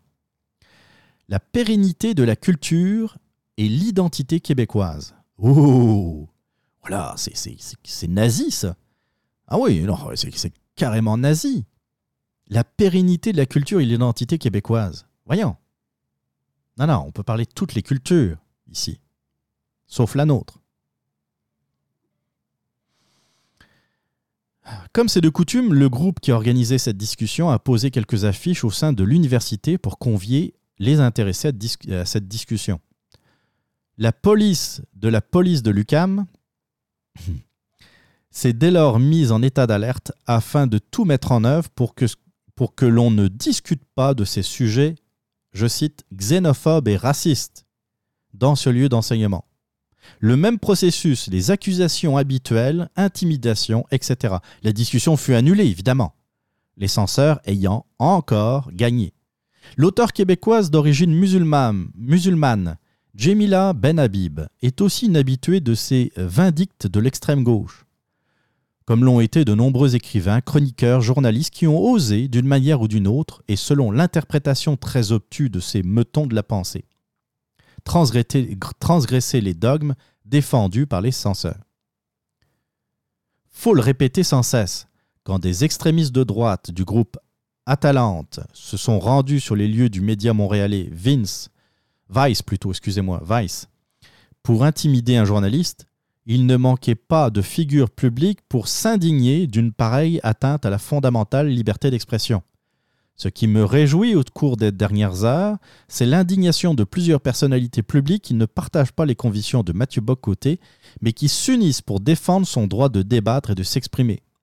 Quand les universités, les librairies, ces lieux sacrés de la pensée libre et du débat, sont prises à partie par des extrémistes, fussent-ils de droite ou de gauche, il est de notre devoir de le dénoncer et de pointer ceux qui sont à l'origine de cette censure. Les extrémistes ne doivent pas décider des contours de la liberté d'expression, jamais. Bon, c'est Steve Fortin, c'est pas super, super, super bien écrit. je suis désolé, mais euh, en tout cas. Euh, mais, mais euh, bon, la forme, elle est telle qu'elle. Le fond, il a raison. C'est toujours la même histoire. C'est qu'il y a des gens qui pensent avoir toujours raison, qui, eux, eux sont intelligents, eux sont naturellement bons, sont naturellement gentils. Ils savent ce qui est bon pour vous. Tout ce qui sort de leur cadre, qui ressemble d'ailleurs de plus en plus d'une ligne et non d'un cadre de pensée, est à proscrire. Et quand ils insultent, quand ils intimident des gens comme Mathieu Bocoté ou des gens qui veulent inviter Mathieu Bocoté ou d'autres personnes comme Jamila Ben Habib, eh bien, ils le font pour vous, pour vous défendre, pour votre bien.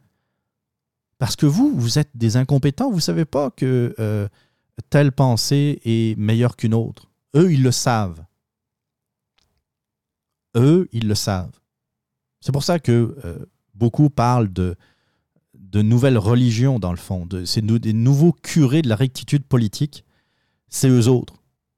C'est la gauche radicale qui remplace, dans le fond, ce que pouvait être, ce qu'on pouvait détester de certains curés dans, il, y a, plusieurs décennies qui nous disaient, euh, qui disaient aux femmes qu'il fallait enfanter plus, qui disaient euh, quoi faire, qui donnaient des conseils en termes de. euh, sur bien, de, sur bien des choses, en termes d'éducation, en termes de. Même s'il y a des. euh, Même s'il faut tempérer, c'était pas toujours nécessairement négatif, mais ça, peut-être que j'aurai l'occasion d'y revenir dans un prochain radioblog. Mais il y avait quand même un côté nocif à ça. Eh bien, ils font la même chose au niveau de la pensée, vous dire, vous dire comment penser, comment réagir. Si vous parlez d'identité et de culture québécoise, vous êtes un xénophobe. Pardon? Alors, il y a plusieurs affaires là-dedans. J'ai été... euh, J'aurais pas dû. J'ai été quand même. J'ai été sur le Facebook de Xavier Camus. Vous connaissez Xavier Camus? Euh, Xavier Camus est un professeur de philosophie dans un cégep. J'oublie exactement où. De toute façon, je pense qu'il l'a enlevé. euh, Je pense qu'il a, eu des menaces aussi. Et ça, par contre, euh, je, trouve ça inacceptable. C'est un prof de cégep, de philosophie. Euh, c'est son seul fait d'arme. Euh, mis à part le fait d'avoir une page Facebook et de dénoncer des racistes. Alors, là, il faut faire une petite parenthèse ou apporter un bémol. Sur sa page Facebook, il dénonce de vrais racistes, des gens qui sont vraiment racistes. Euh, des gens qui ouvertement s'en prennent, euh, s'en prennent aux autres, c'est-à-dire aux gens qui ne sont pas comme lui. Ça, c'est correct. Il a le droit de le faire. J'ai aucun problème avec ça. Mais le problème de Xavier Camus, c'est qu'il ne s'arrête absolument pas là. C'est que lui, là, Xavier Camus, est le chef de file de l'amalgame.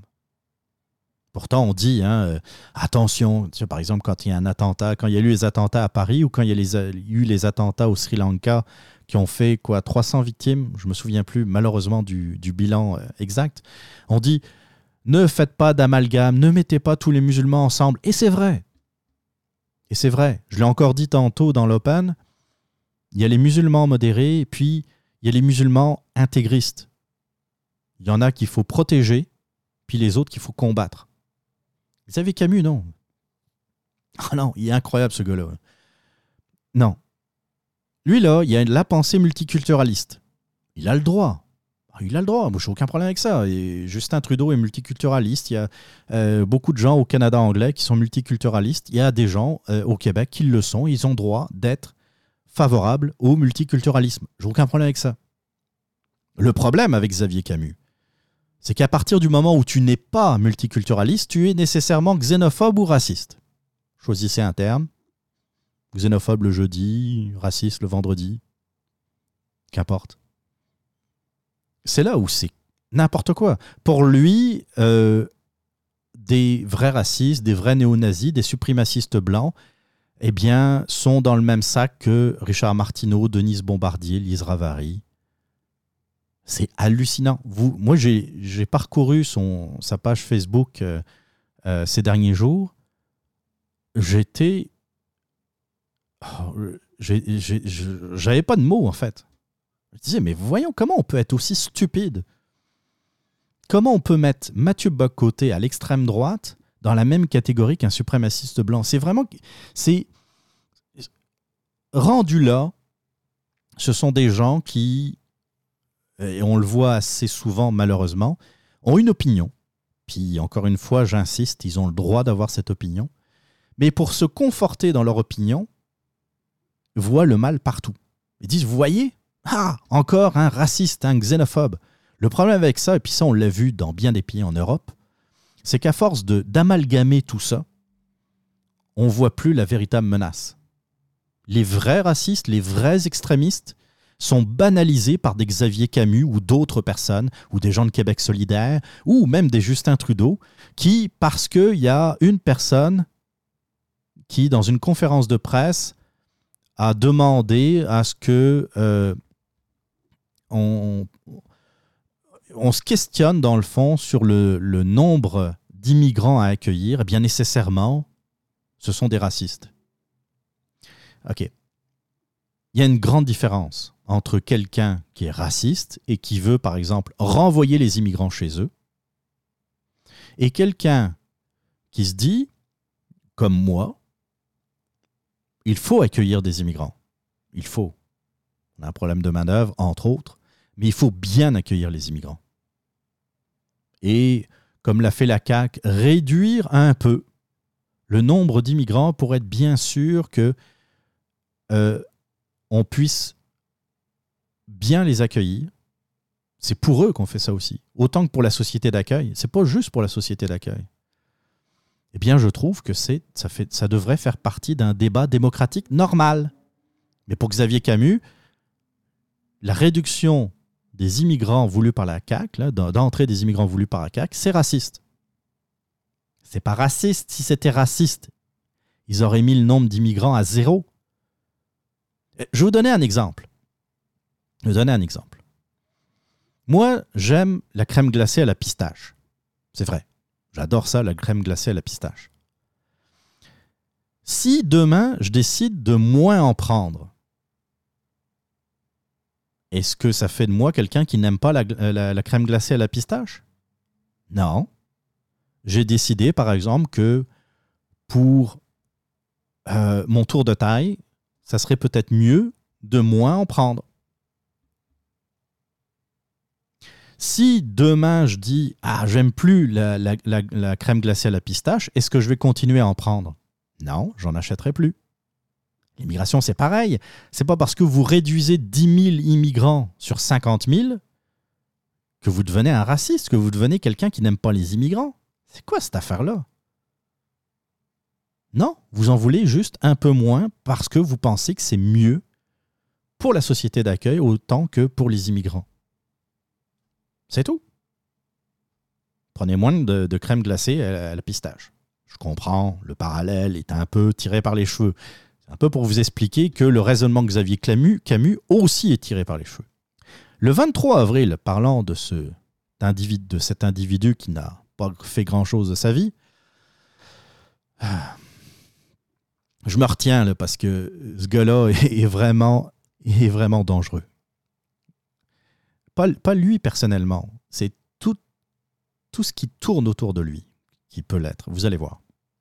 Le 23 avril, à 22h13, il poste euh, sur sa page Facebook euh, donc un petit article, je sais pas comment appeler ça, un post qui s'appelle Une invitation qui suscite la controverse.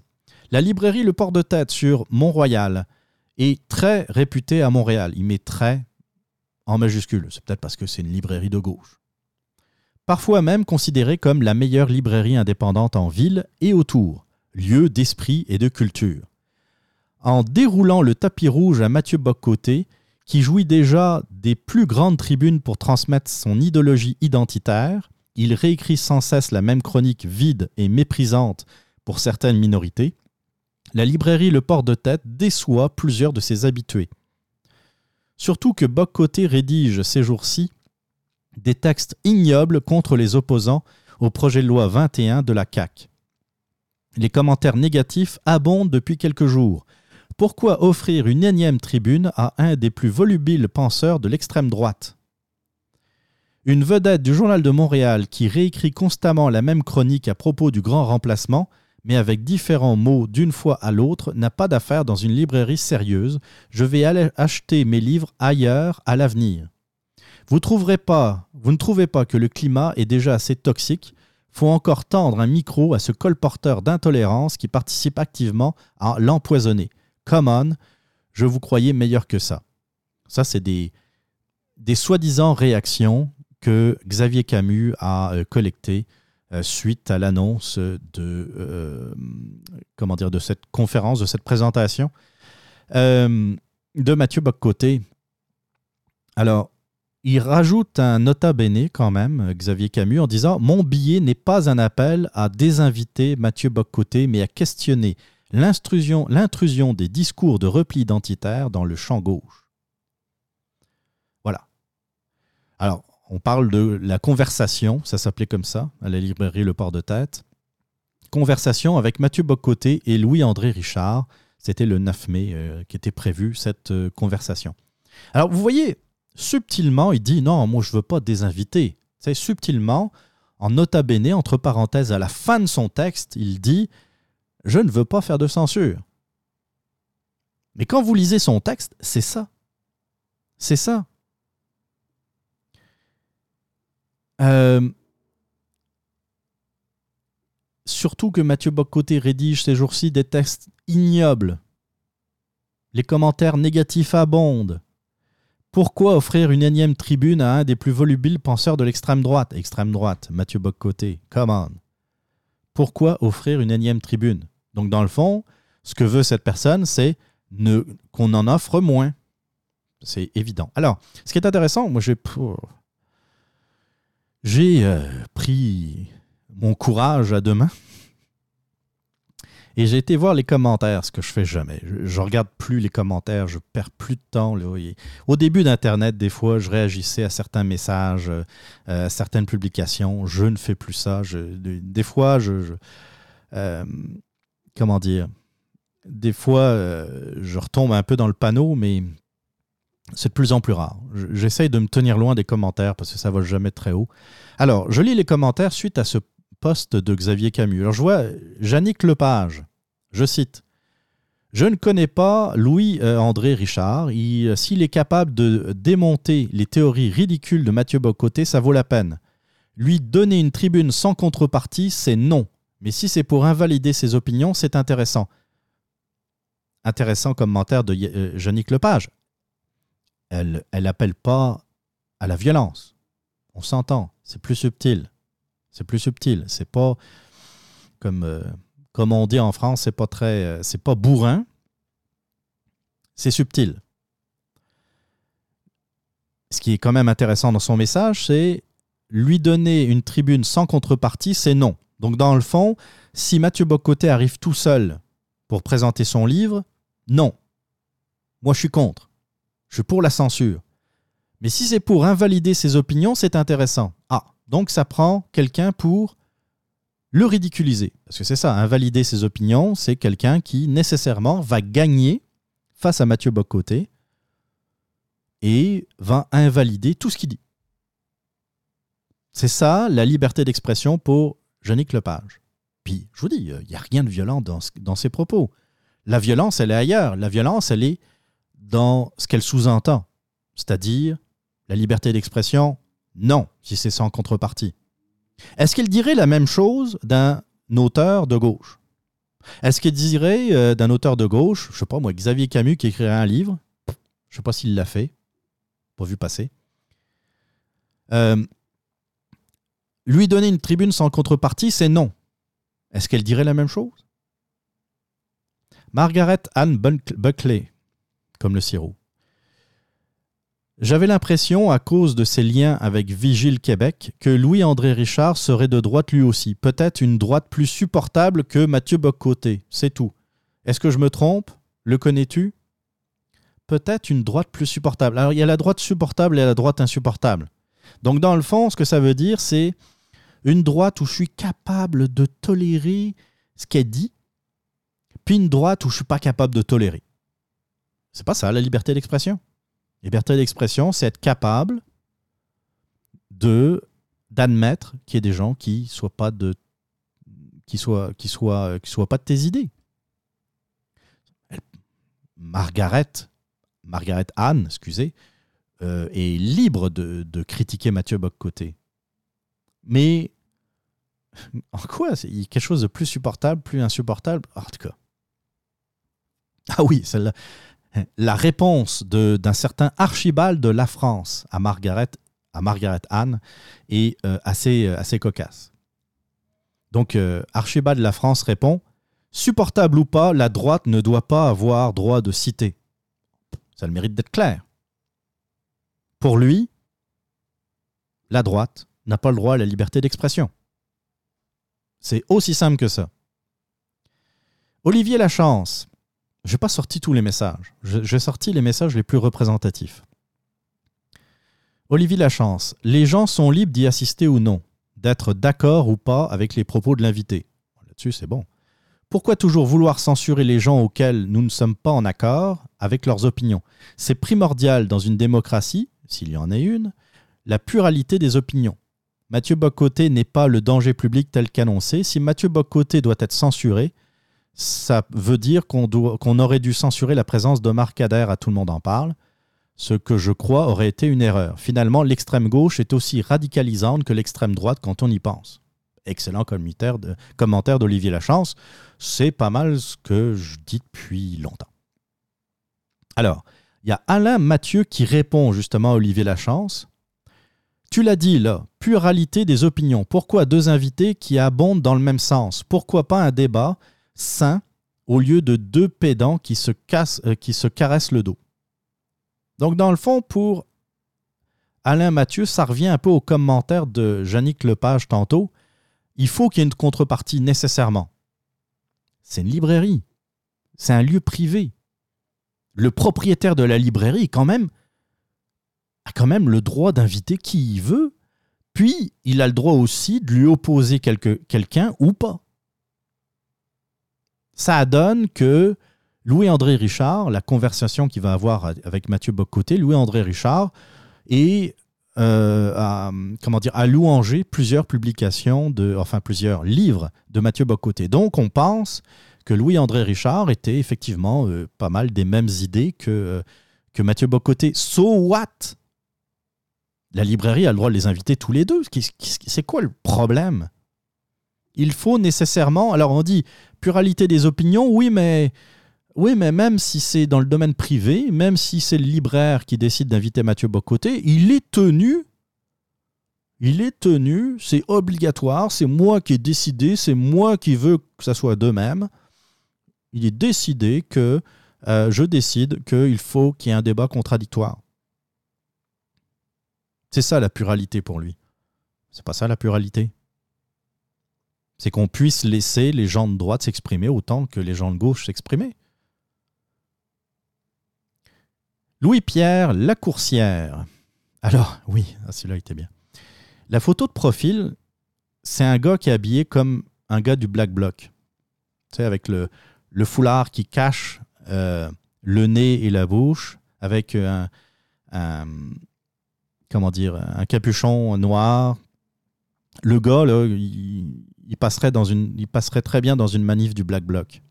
Alors, Louis-Pierre Lacourcière, Plutôt que d'exiger l'annulation de cette séance d'onanisme intellectuel, je vous invite à vous y présenter massivement pour émettre votre désaccord avec les propos de l'invité, des invités.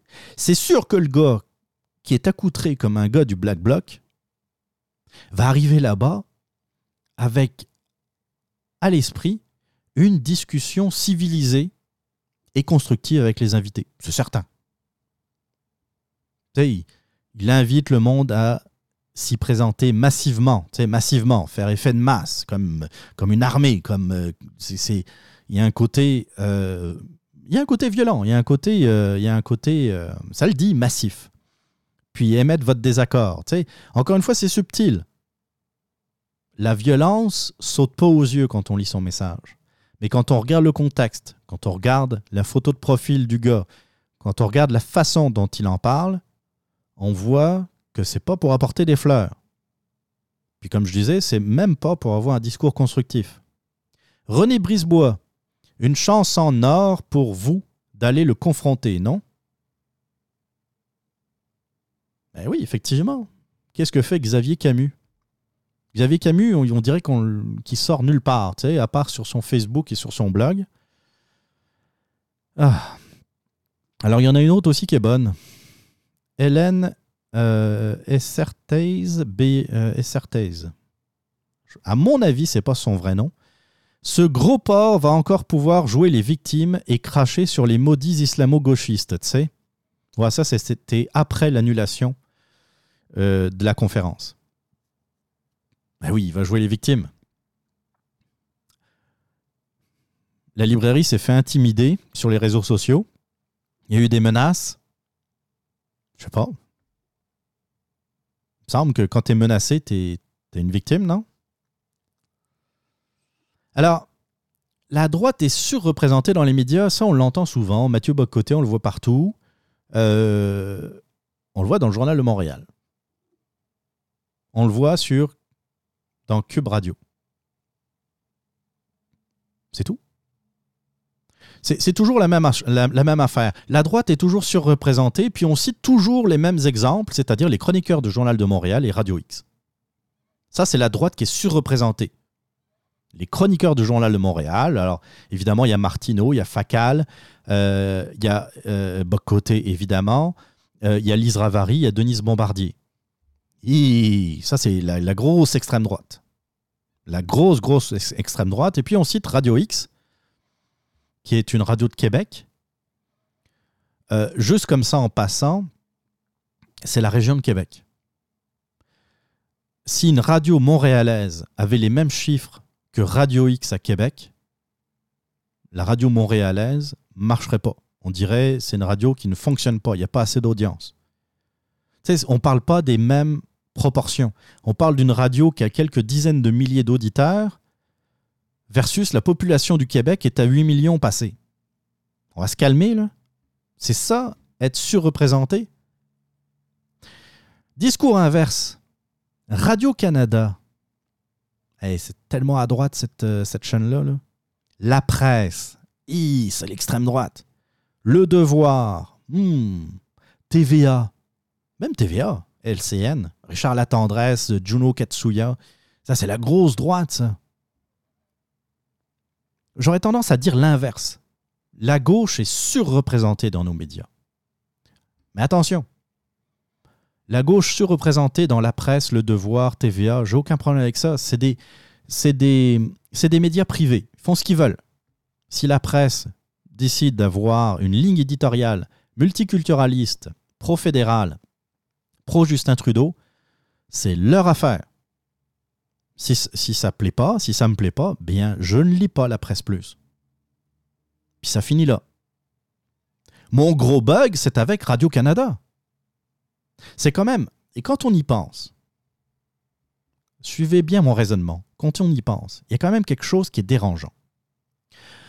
Radio-Canada est une société d'État, de télévision et de radio.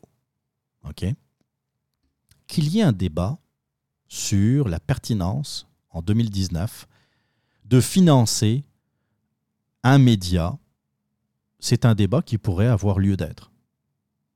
Est-ce que c'est encore utile aujourd'hui, en 2019, avec Internet, avec les médias alternatifs, avec le choix d'informations qu'on peut avoir aujourd'hui? Est-ce que c'est encore pertinent que les contribuables, les payeurs de taxes, financent encore une télévision publique ou une radio publique Ça, ça serait un débat qui pourrait avoir lieu. Si on est d'accord, pas d'accord, je n'ai pas de problème avec ça. À un moment donné, il y a une majorité qui décide, OK, on va continuer avec euh, une société d'État payée par euh, une société de médias d'État payée par le payeur de taxes. Correct. Si les gens sont d'accord avec ça, je n'ai pas de problème. Il y a quelque chose qui n'est pas normal.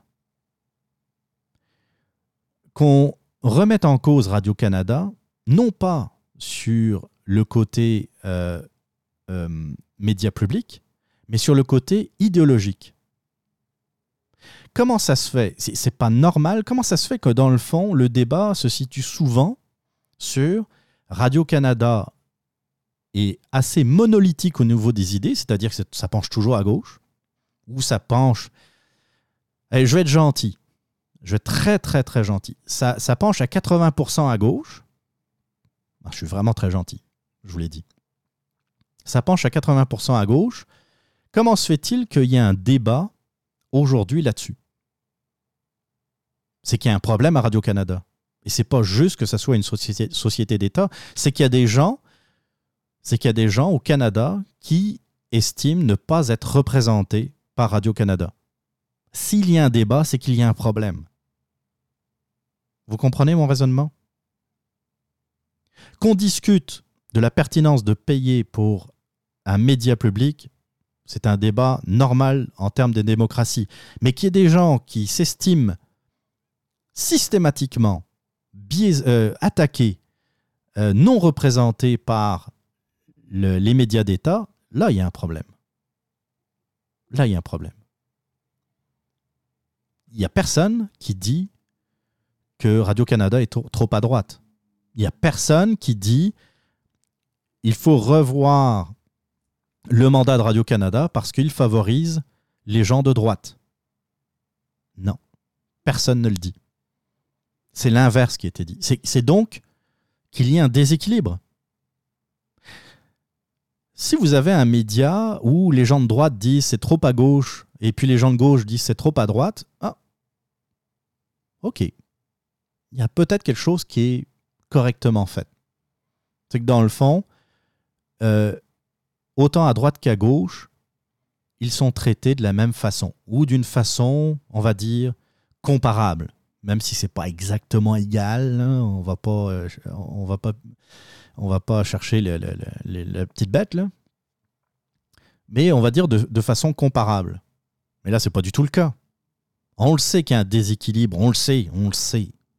C'est pas, c'est pas scientifiquement prouvé, mais on le sait. Il y a juste à écouter Radio-Canada, il y a juste à écouter euh, Anne-Marie Dussault, juste à écouter les commentaires de- d'un pseudo-économiste, euh, comment il s'appelle, Gérard Filion. Autant je m'en fous quand on parle de TVA, bah, je vais le critiquer. Mais je ne vais pas demander à un rééquilibrage. Ils ont le droit de traiter l'information comme ils veulent. C'est un média privé. Autant à Radio-Canada, c'est inacceptable. Alors quand j'entends Xavier Camus qui dit que Mathieu Boccoté est partout, moi je vois plutôt de la jalousie là-dedans. C'est qu'un pauvre euh, pseudo-philosophe de cégep qui, euh, qui a un blog et qui, euh, qui apparemment fait référence auprès de l'extrême gauche, est assez jaloux, est assez envieux du succès de, gens comme Mathieu Boccoté. Si on voit Mathieu Bocoté autant, suivons le raisonnement, euh, suivons le raisonnement de, le raisonnement de Xavier Camus. Euh, si effectivement il est trop présent, Mathieu Bocoté, c'est peut-être parce qu'il y a des gens qui le réclament. C'est peut-être parce qu'il y a des gens qui l'écoutent. C'est peut-être parce qu'il a un certain succès. S'il était si nocif, s'il était si extrémiste, si euh, malsain, il serait peut-être moins invité. Xavier Camus, en passant, il, tu été à Tout le monde en parle ou à une émission euh, phare de Radio-Canada ou ailleurs, je sais pas. Je sais pas, puis à la limite, ça m'intéresse pas. Mais je vois beaucoup, euh, beaucoup de jalousie là-dedans. Xavier, ouais, Xavier Camus, je pense, je pas, euh, vais certainement pas m'abonner à sa page. J'ai eu comme, euh, comme plusieurs relents. J'ai- été assez nauséeux après, après avoir écouté. Ce, gars est, est- vraiment, vraiment pathétique. Euh, on, va faire, euh, on va faire une pause musicale. Comme je vous ai dit tantôt, c'est c'est pas mal le thème des années 80. On va écouter Mercy de Steve Jones, puis on se retrouve juste après.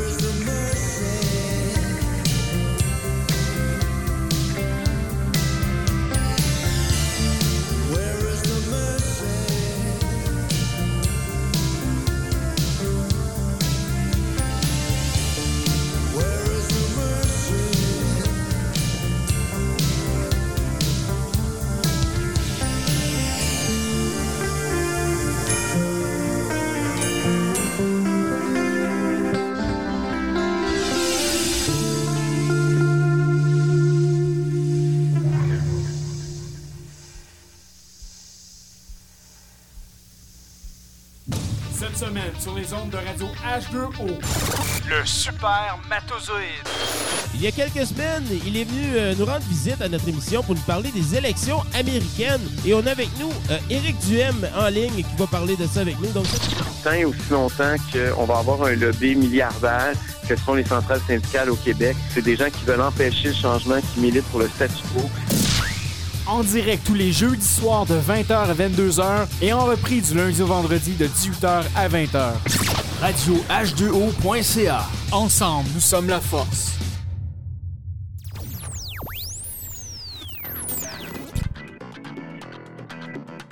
Vous voulez réagir, vous avez des commentaires, des opinions ou tout simplement des questions La boîte vocale du Radioblog est faite pour vous.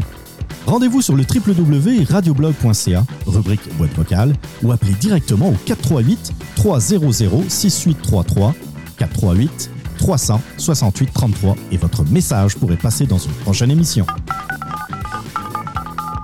La boîte vocale du Radioblog, c'est l'occasion de vous faire entendre.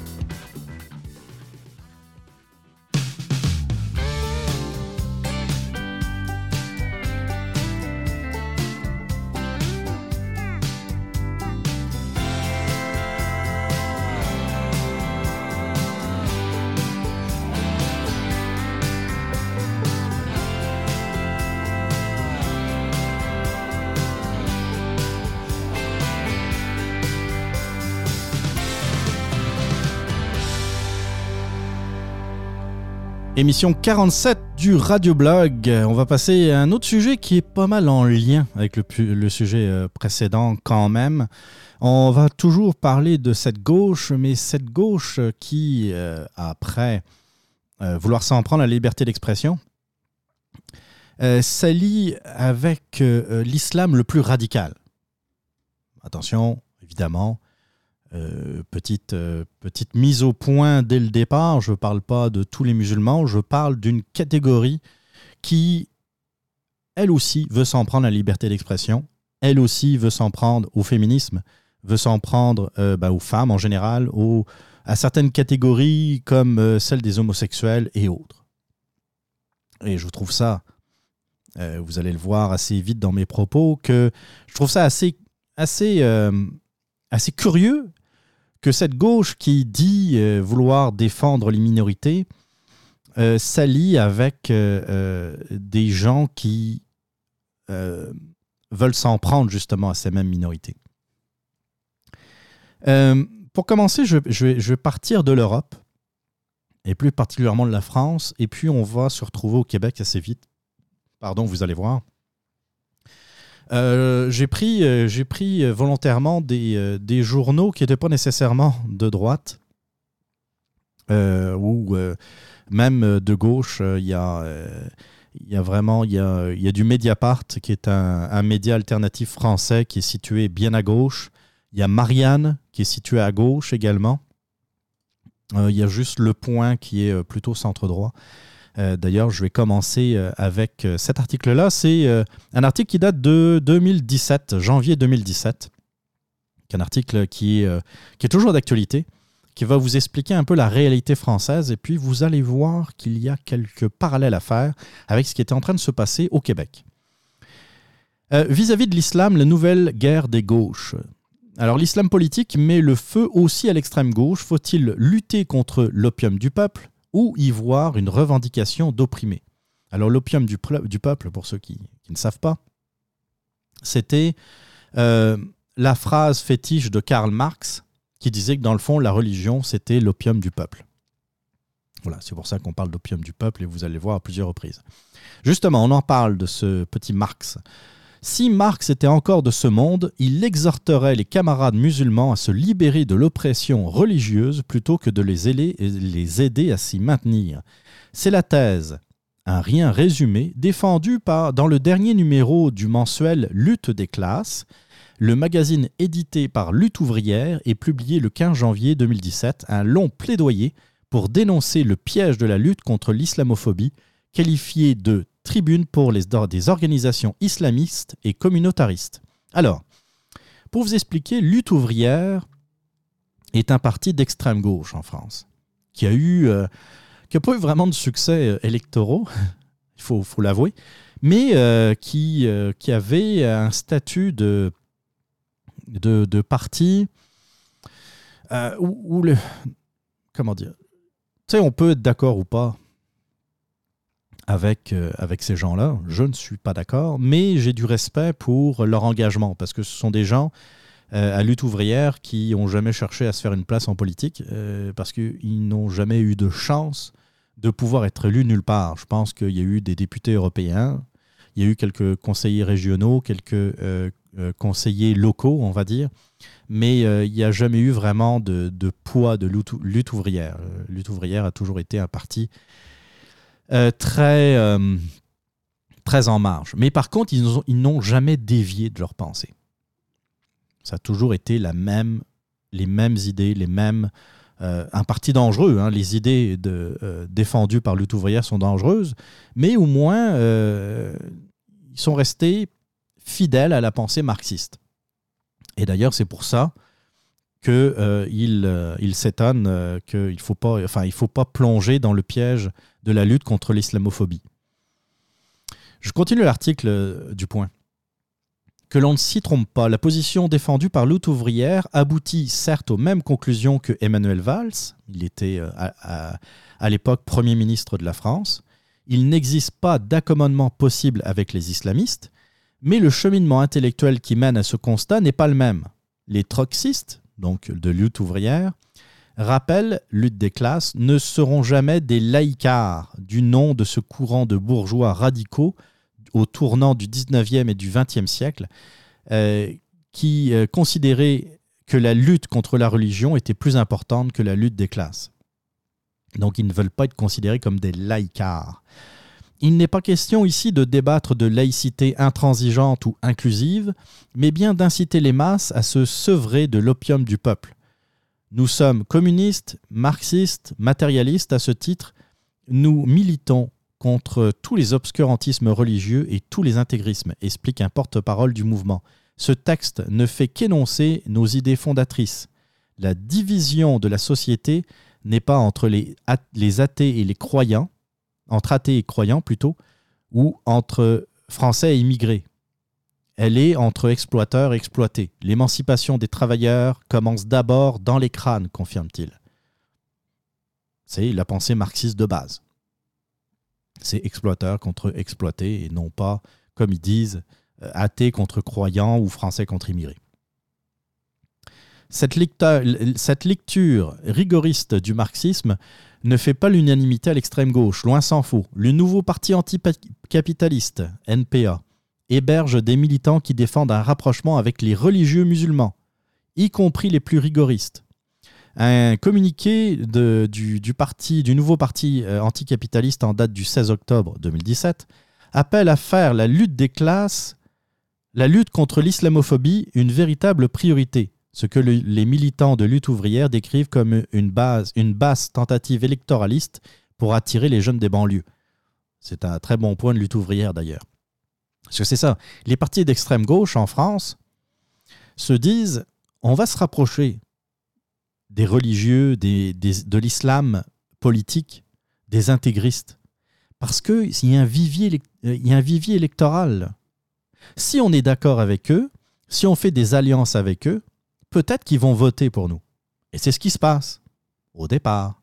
Au départ, effectivement, il y a beaucoup de jeunes de banlieue, des jeunes musulmans, euh, modérés et puis non modérés, qui finissent par voter pour l'extrême gauche parce qu'ils voient qu'il y a une, euh, une tolérance qui est une tolérance de façade avec euh, l'islam politique.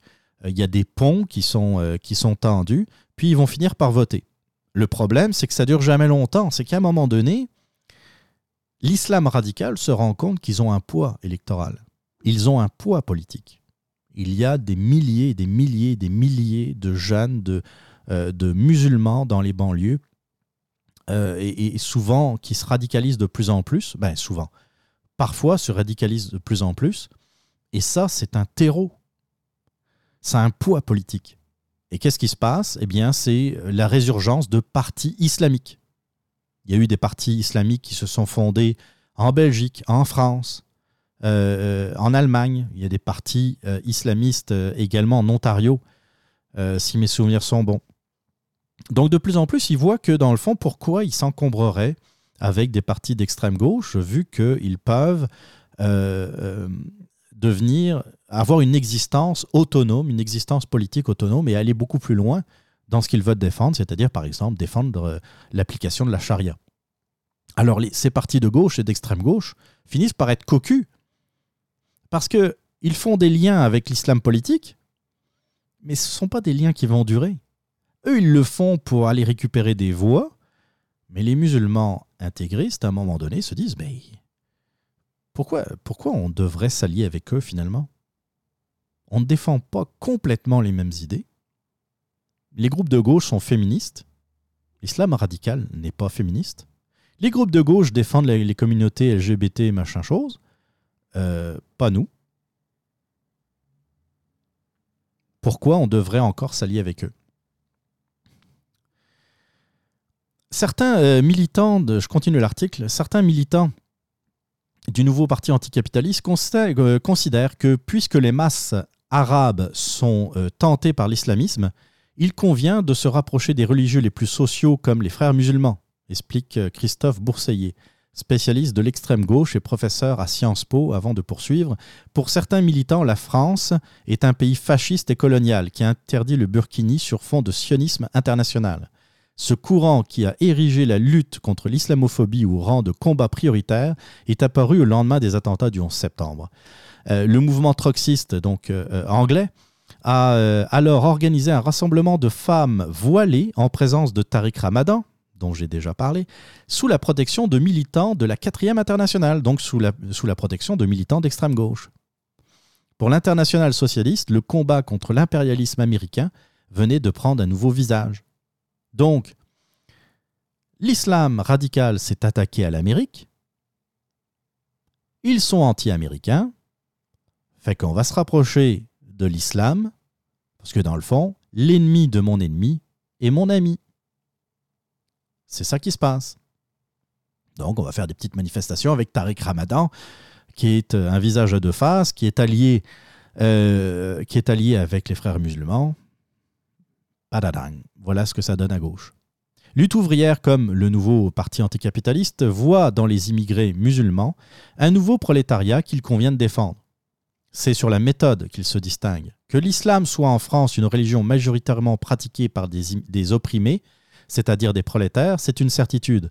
Mais faire ce constat doit-il mener à se montrer conciliant avec cette religion? Bien au contraire, s'emportent les militants de lutte ouvrière, dressant la longue liste de griefs qui, euh, qui tiennent à l'égard de l'islam politique.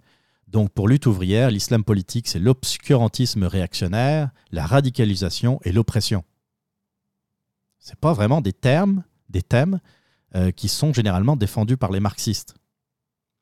Ils appellent à ne pas participer à ce qu'ils qualifient d'opération de complaisance. Réfutant le terme d'islamophobie, les militants troxistes établissent un lien direct entre l'islam et les attentats. Si les musulmans sont victimes de discrimination, c'est aussi un résultat de la politique des groupes djihadistes eux-mêmes, dont le caractère aveugle des attentats vise à provoquer les réactions de rejet contre les musulmans. Il s'agit d'une politique consciente des dirigeants de l'islam politique qui résonne de la même façon que des dirigeants impérialistes et ce sont tout autant des ennemis des opprimés. Voilà. C'est intéressant. Lutte ouvrière euh, a une, euh, une perception, je trouve, très, euh, très réaliste de la situation. Les djihadistes, c'est-à-dire les terroristes, les mouvements terroristes, que ce soit Al-Qaïda, que ce soit ISIS, veulent, font tout pour qu'il y ait une confrontation naturelle dans tous les pays occidentaux entre l'islam et le reste de la population.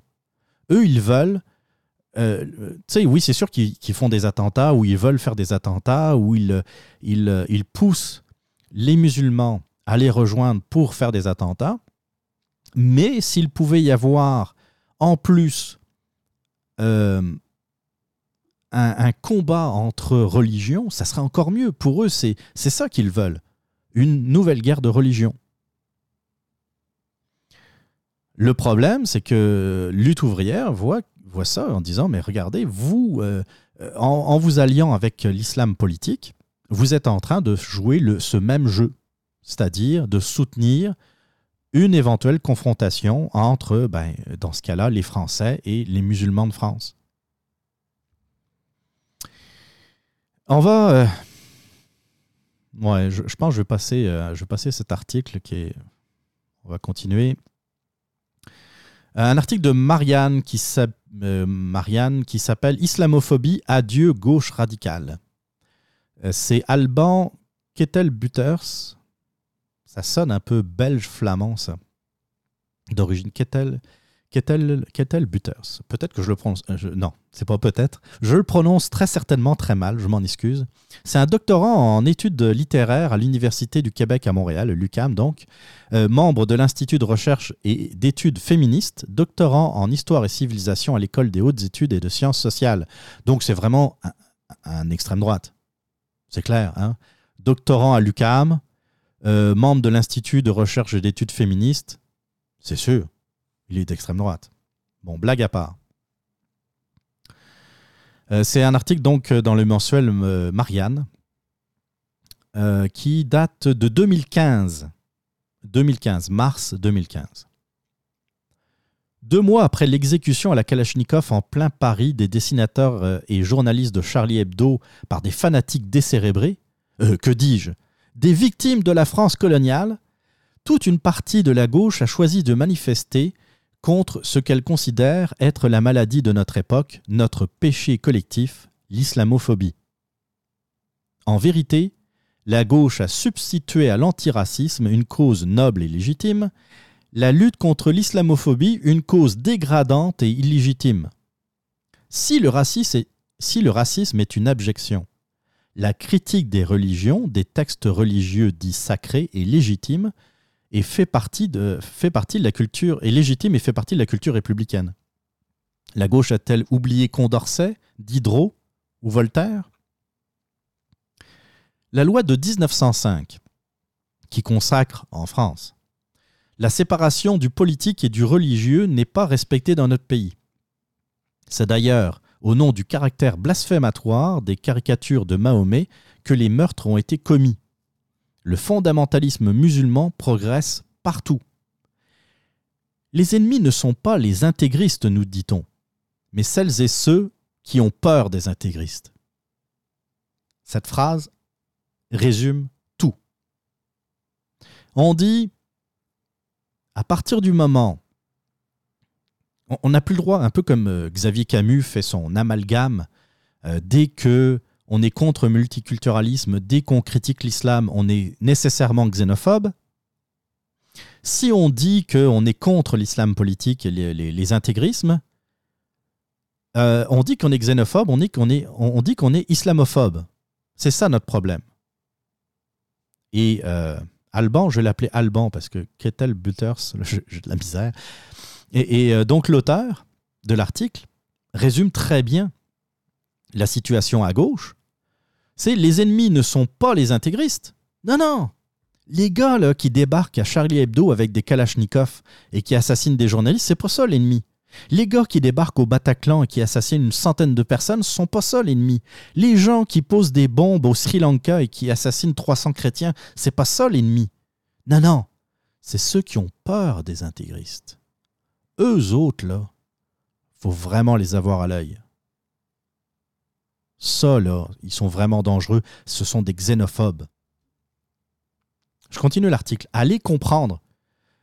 Quant à ceux qui formulent des critiques raisonnées, argumentées et sans concession des interprétations ou expressions les plus archaïques de l'islam, on les accuse au mieux d'être ethnocentrisme, d'ethnocentrisme, au pire de lepénisme, euh, venant de Jean-Marie Le Pen ou de Marine Le Pen. Très intéressant aussi. Ceux qui arrivent avec de bons argumentaires. Euh, ceux qui arrivent avec euh, des idées et pas des menaces. Ceux qui arrivent avec euh, une pensée articulée, avec des faits. Par exemple, par exemple, l'islam radical, comme on l'a vu avec ISIS lorsqu'ils avaient le contrôle de Raqqa, des villes comme Raqqa ou Mossoul, dès qu'ils suspectaient qu'il y avait quelqu'un, par exemple, qui était homosexuel, ils le balançaient du haut d'un toit.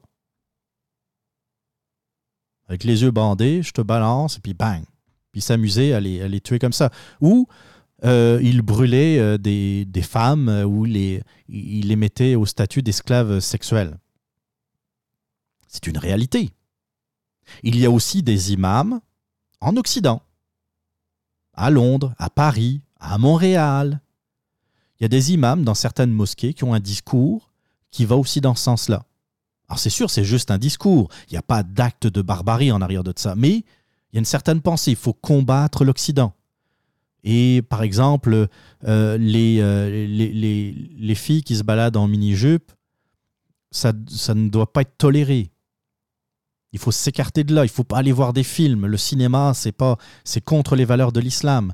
Il faut être contre la musique. J'en ai déjà parlé. La musique, c'est c'est contre l'islam. Euh, il faut bannir les homosexuels. Il y a des imams dont on a filmé, on a des audios de leurs prêches qui disent clairement qu'il faut tuer les homosexuels. Vous pouvez faire une recherche sur Internet, ça peut se trouver assez facilement, malheureusement. Des vidéos, on voit des imams dire, prêcher que euh, euh, j'ai vu une vidéo d'un imam, euh, non, c'était pas un imam, mais c'était un, un conseiller coranique, je pense, qui expliquait comment battre sa femme. En 2019, battre sa femme. Comment battre sa femme? Quand on arrive avec des arguments, des faits, on est aussitôt traité d'islamophobe. Pareil.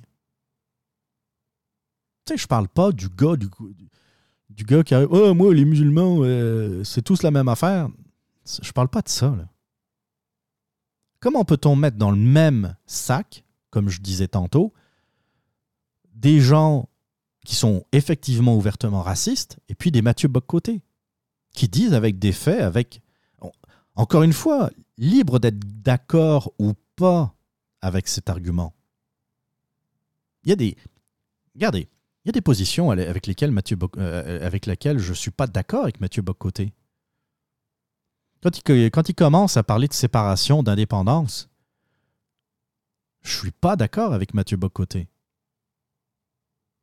Mais euh, est-ce que je vais le met- mettre dans le même sac que, par exemple, les, les terroristes du FLQ Mais non. C'est un indépendantiste, il a le droit de l'être. Moi, j'ai le droit de ne pas l'être ou de plus l'être. Et puis, on va, euh, on va argumenter. Pourquoi, pas, pourquoi ce qui est valable pour certaines idées n'est pas valable pour d'autres? Pourquoi, lorsqu'on parle d'indépendance, on peut avoir un. Bon, c'est passionné, parfois ça peut être passionné, parfois on peut s'emporter, mais ça reste quand même un débat civilisé. Mais dès qu'on parle d'immigration, dès qu'on parle de religion, non, non, non. Dès qu'on parle de religion islamique, islamique, parce que les religions chrétiennes, ça c'est. La religion chrétienne, ça c'est facile, ça. euh, Il n'y a, personne qui gêne là-dessus. Mais dès qu'on parle de l'islam, si t'en parles, c'est que t'es islamophobe. Alors, moi, j'estime arriver avec des arguments. Peut-être que, peut-être que, euh, des fois, c'est possible que je beurre épais. C'est possible. Puis encore une fois, c'est un, c'est un podcast. Euh, c'est, c'est, faut voir ça comme des chroniques. C'est un contenu éditorial. Je me suis jamais caché d'être, euh, d'être euh, de droite, d'être conservateur. Je ne suis pas favorable au multiculturalisme. Est-ce que ça fait de moi un extrémiste? Alors, aux yeux de certaines personnes, oui. Oui, oui, dans la catégorie. Xavier Camus me considérerait comme xénophobe, mais à force de, faire usage de telles épithètes, on finit encore une fois par ne plus voir les vrais extrémistes, les vraies personnes dangereuses. Je vais continuer l'article de Marianne. Euh, où j'en étais? Oui, donc, quant à ceux qui formulent des critiques raisonnées, argumentées et sans concession des interprétations ou expressions les plus archaïques de l'islam, on les accuse au mieux d'ethnocentrisme ou au pire de l'eupénisme. Comment la gauche peut-elle être aussi lucide quand il s'agit de l'intégrisme catholique et aussi aveugle quand il s'agit de l'intégrisme islamique? Comment peut-on, comment ose-t-on se réclamer de la gauche et du féminisme et rallier l'Union des organisations islamiques de France, dont l'idéologie réactionnaire d'inspiration essentialiste n'est plus à démontrer Qu'il s'agisse du mariage des couples de même sexe, de la filiation, du droit à l'avortement, je cite, Il est illicite de porter préjudice au fœtus de manière générale et il convient de punir quiconque lui porte atteinte, dit l'article 5 de la Charte de l'enfant en islam. De son apologie permanente du voile. Euh, L'Union des organisations islamiques de France, caisse de résonance des frères musulmans en France, est profondément étrangère aux idéaux républicains, à la culture de gauche et au combat féministe. Ah, C'est ça.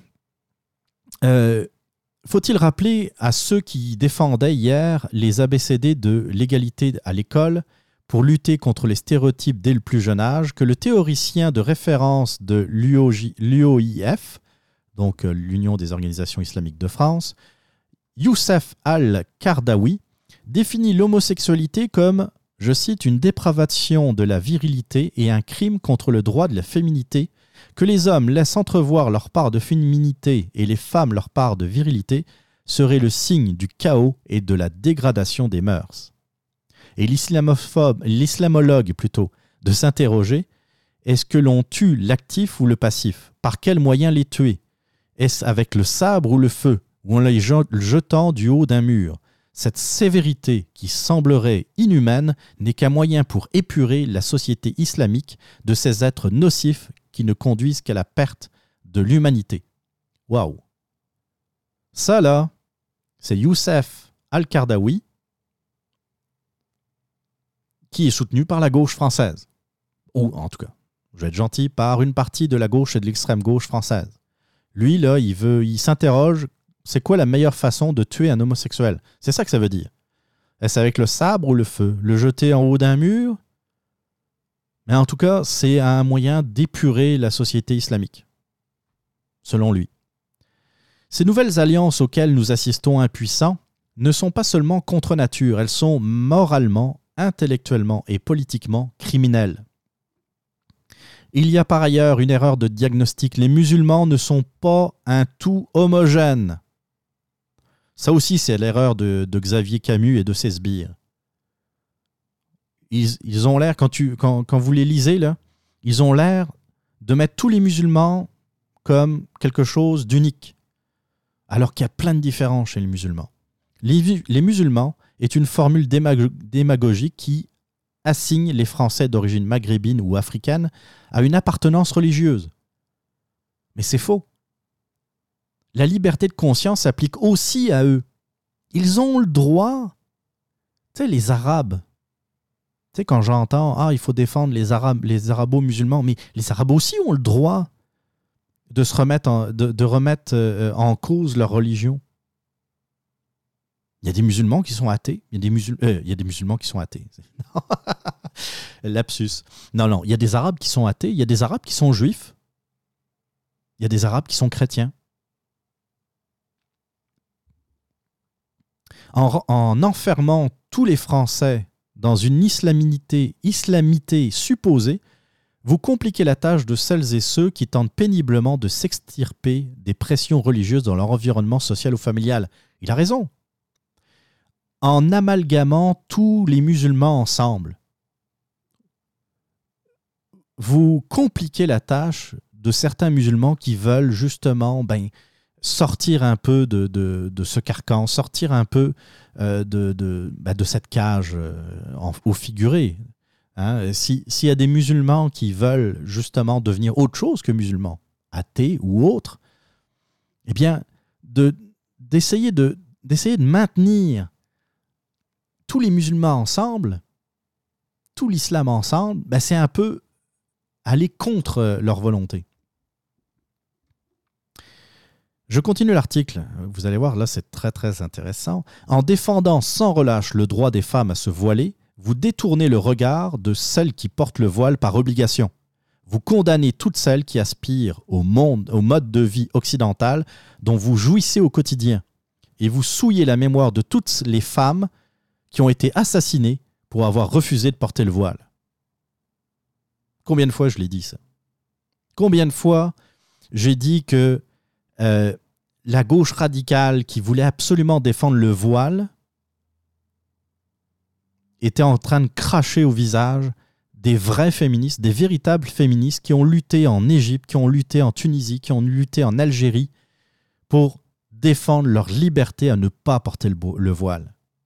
En Iran, on n'entend plus trop parler. Il y a encore, il se passe encore quelques, quelques troubles en Iran, mais euh, malheureusement, la, révolte qui, qui avait commencé à avoir lieu en Iran a été, euh, euh, a été étouffée par les gardiens de la révolution. Mais vous voyez, dans des pays musulmans, intégristes, les femmes veulent se libérer du voile. Puis dans des pays occidentaux, la gauche joue le jeu de l'intégrisme en voulant absolument défendre le droit des femmes à porter le voile. Mais ce n'est pas le droit des femmes qu'elles défendent, c'est le droit des islamistes qu'elles défendent. Une femme qui porte le voile est une femme qui, qui, devient le porte-étendard de l'islam politique. Je continue l'article. Vous n'avez que le mot musulman à la bouche. Votre combat féministe se résume à un activisme en faveur du voile islamique dans les écoles, dans les collèges, dans les lycées, dans les universités, dans les entreprises, partout. Après que les- des blasphémateurs ont été exécutés à Paris, que des millions de Français se sont rassemblés pour défendre le libre examen, la liberté d'expression et la laïcité, certains gauchistes rejoignent les rangs de ceux-là même qui ont traîné Charlie Hebdo en justice pour avoir critiqué l'islam.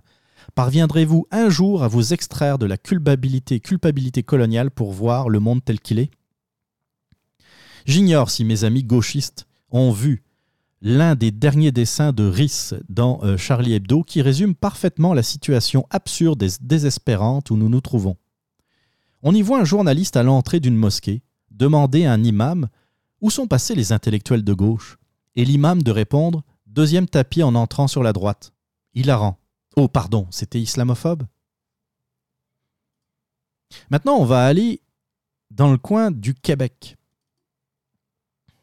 On va voir. euh, mes liens fonctionnent manifestement très très bien aujourd'hui. Ah.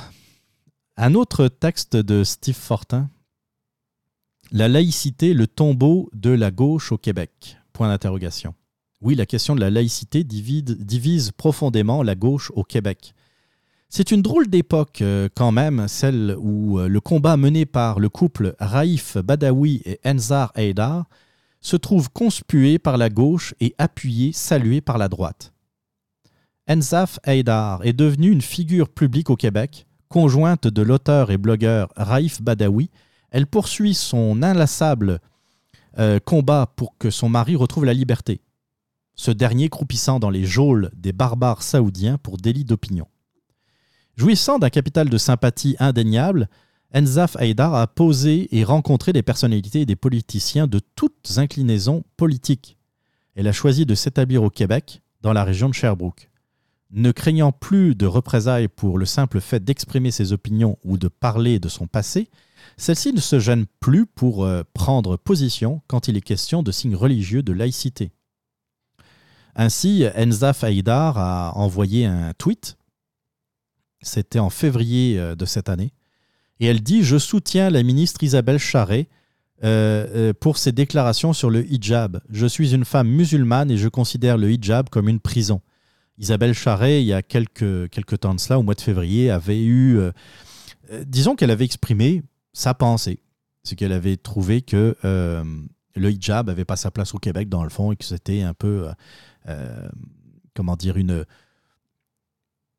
une prison pour, euh, pour les femmes. Et elle s'était un peu, elle avait dû se rétracter parce qu'effectivement, évidemment, plutôt, il y avait eu un tollé euh, suscité par le- la gauche et l'extrême gauche. Et donc, euh, bon. Mais vous voyez, Enzaf euh, Haïdar, qui est musulmane, considère également le hijab comme une prison. et je l'avais expliqué la semaine dernière, euh, la semaine dernière, il y a 15 jours, dans le, le dernier épisode, j'avais bien expliqué que le hijab, le voile, n'a rien d'islamique. L'origine remonte à bien plus longtemps que la création même de l'islam. Donc, de dire, d'ailleurs, je- j'essaye de reprendre à chaque fois la personne qui me dit ça, mais à chaque fois que vous entendez quelqu'un vous dire que, euh, que le, le- le voile, c'est le voile islamique, que le voile, c'est relié à la religion musulmane, reprenez la personne. Dites non, ça c'est faux. Le voile remonte à bien plus longtemps euh, que, euh, que cela.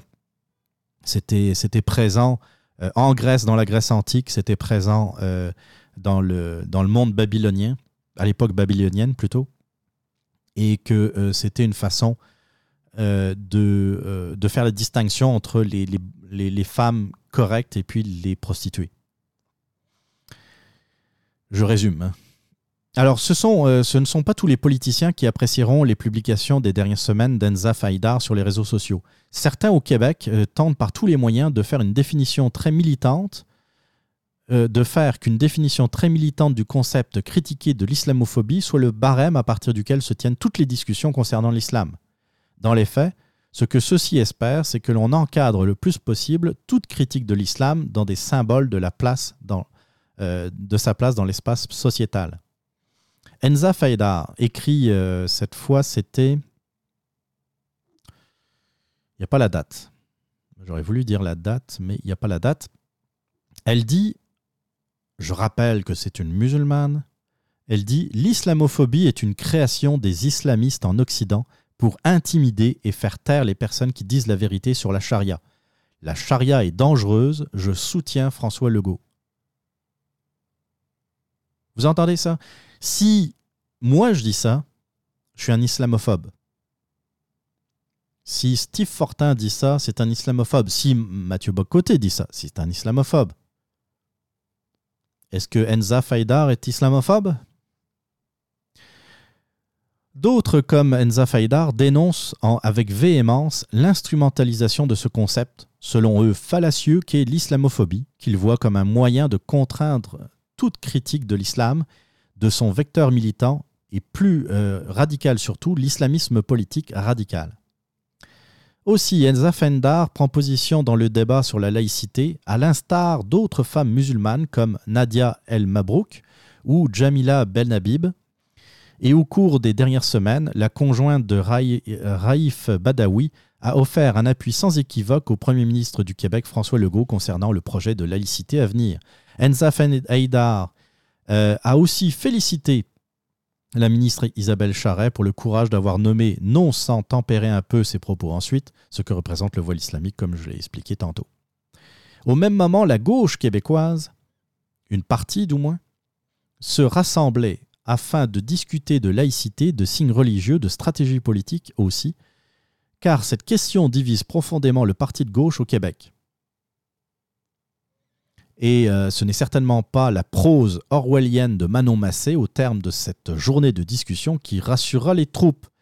Dans le cadre euh, d'ateliers sur la laïcité, Québec solidaire a invité d'excellents panélistes, non pas sans débattre, et présenter des points de vue euh, différents sur la question, manifestement pas.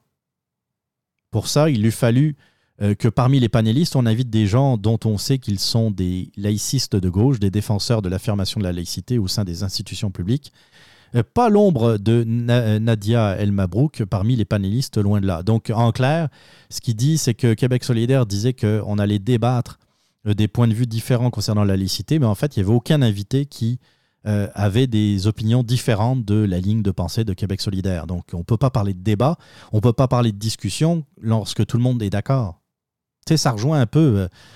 euh, le, le- ça rejoint un peu la volonté de vouloir censurer les gens qui pensent pas comme la gauche. Tu comment tu peux avoir un débat si tu censures les autres? Oh my God. Bon. Je vais arrêter là parce que Steve Fortin écrit vraiment très mal. Je, je suis pas capable. c'est pas clair ces arguments. Je vais, je vais, euh, je vais aller sur. euh, je vais parler de Richard Martineau. On peut critiquer Richard Martineau, mais il écrit, il écrit mieux. Euh, ça a été publié hier. Ça s'appelle La trahison de Québec solidaire. Ça revient sur... bah, je vais vous le lire. Dans une lettre ouverte publiée hier dans Le Devoir, donc hier c'était vendredi, le 26, un militant de longue date de Québec solidaire, Jacques B. Gélina, a expliqué pourquoi il avait décidé de claquer la porte du parti. Il accuse, entre autres, Québec solidaire d'avoir trahi l'un des principes de base adoptés lors du congrès de fondation du parti en février 2006, à savoir la défense de la laïcité complète de l'État et de ses services publics, du système judiciaire et du système de l'éducation. Ça, c'était euh, dans les principes fondateurs de Québec solidaire. Défendre la laïcité complète de l'État. Vous noterez qu'on ne parle pas nécessairement seulement des gens en situation d'autorité ici, hein. de ses services publics, du système judiciaire, du système d'éducation. Donc en 2006, en février 2006, lorsque Québec solidaire a été créé, il voulait une laïcité totale, allant beaucoup plus loin que le projet de loi 21. Je continue l'article de Richard Martineau. Ce n'est pas seulement Québec solidaire qui a trahi l'un des principes de base, c'est la gauche au grand complet. Combattant autrefois la misogynie des grandes religions monothéistes et défendant farouchement la séparation de la religion et de l'État, la gauche, entre parenthèses, qui s'est toujours méfiée des dévots, défend maintenant le port du voile, même intégral, chez les employés de l'État. Qu'est-ce qui s'est passé, grand Dieu, pour que les laïcs d'hier couchent avec les fondamentalismes religieux qui affirment sans honte que les femmes devraient faire preuve de pudeur dans leur habillement et cacher leur chevelure symbole de leur puissance sexuelle Simple. Il s'est passé que la gauche, qui défendait autrefois de nombreux principes, ne prit maintenant plus qu'un un seul autel, celui de l'antiracisme. L'antiracisme est devenu son combat numéro un, sa valeur suprême qui prime sur toutes les autres. La plupart des musulmans sont arabes et asiatiques. Les arabes et les asiatiques sont des personnes racisées. Le Moyen-Orient et l'Extrême-Orient ont longtemps été opprimés par l'Occident. Alors toutes les revendications des musulmans, même celles qui attaquent de front le principe de laïcité si cher toutefois autrefois à la gauche, sont légitimes. C'est aussi simple que ça. Euh, aussi stupide que ça. Une fonctionnaire musulmane demande de pouvoir porter la burqa à son travail, on devrait lui accorder ce droit toutes affaires cessantes. Car cette femme fait partie de la longue liste des peuples opprimés. C'est ridicule, mais c'est ça. La gauche est rendue là. Pourquoi Caroline Montpetit du Devoir, le même journal qui a publié la lettre ouverte de Jacques euh, Gélina, trouvait-elle que les femmes voilées qui manifestaient aux côtés d'Adil Cherkaoui le 7 avril dernier se battaient pour la liberté? Parce qu'elles sont arabes et musulmanes, et que les arabes et les musulmanes ont toujours raison. Cette façon de voir le monde est raciste? Elle enferme des millions de personnes dans leur race et dans leurs croyances? Totalement. Mais la gauche est rendue là. Elle est antiraciste jusqu'au raciste.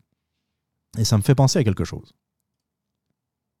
Il a, bah, outre le fait qu'il a raison, que je partage, mais ça vous le savez, je n'ai pas besoin de vous le dire, je partage pas mal le point de vue de Richard Martineau. Il est, il est parfois agaçant dans, son, euh, dans ce que j'appelle l'inté- l'intégrisme, mais, euh, mais là-dessus, quand on prend le combat de la gauche, la gauche, je suis pas de gauche, mais quand on prend le combat, de la gauche, objectivement, ça a été de défendre soi-disant les plus faibles contre les soi-disant exploiteurs. Puis, il y a une époque, euh, oui, il y avait peut-être de bonnes raisons de faire ça. Comme il y a une époque, il y avait peut-être une bonne raison à l'existence de syndicats, par exemple. À l'époque, euh, euh, des, mines de sel, par exemple, des mines de charbon. Et puis, euh, oui, les conditions de travail n'étaient pas les mêmes qu'aujourd'hui. Aujourd'hui, par contre, on pourra en reparler dans un autre épisode, mais c'est quoi l'intérêt d'avoir un syndicat Surtout dans la fonction publique? Surtout dans la fonction publique. La même chose, la gauche défendait l'opprimé par rapport à l'oppresseur et voulait une séparation de la religion et de l'État. C'est une réalité, je veux dire. Vous pourrez ouvrir tous les livres d'histoire possibles. La gauche, que ce soit la gauche en Europe, que ce soit la gauche en Amérique du Nord, que ce soit la gauche partout, a toujours combattu pour une séparation nette, claire entre la religion et l'État. Expliquez-moi par quelle magie maintenant ils se mettent à défendre le port du voile et donc ils se, mettent à défendre la religion dans l'État. C'est quoi? C'est quoi? Elle est où la logique? Dans les années 60, tu étais contre la religion dans l'État. Aujourd'hui, tu défends la religion dans l'État. On a juste changé de, de livre. On parle plus de la Bible, on parle, ben on parle, on parle du Coran. On parle plus des, j'aurais dû dire, on parle plus des évangiles, on parle du Coran. Comment se fait-il que la gauche est rendue là?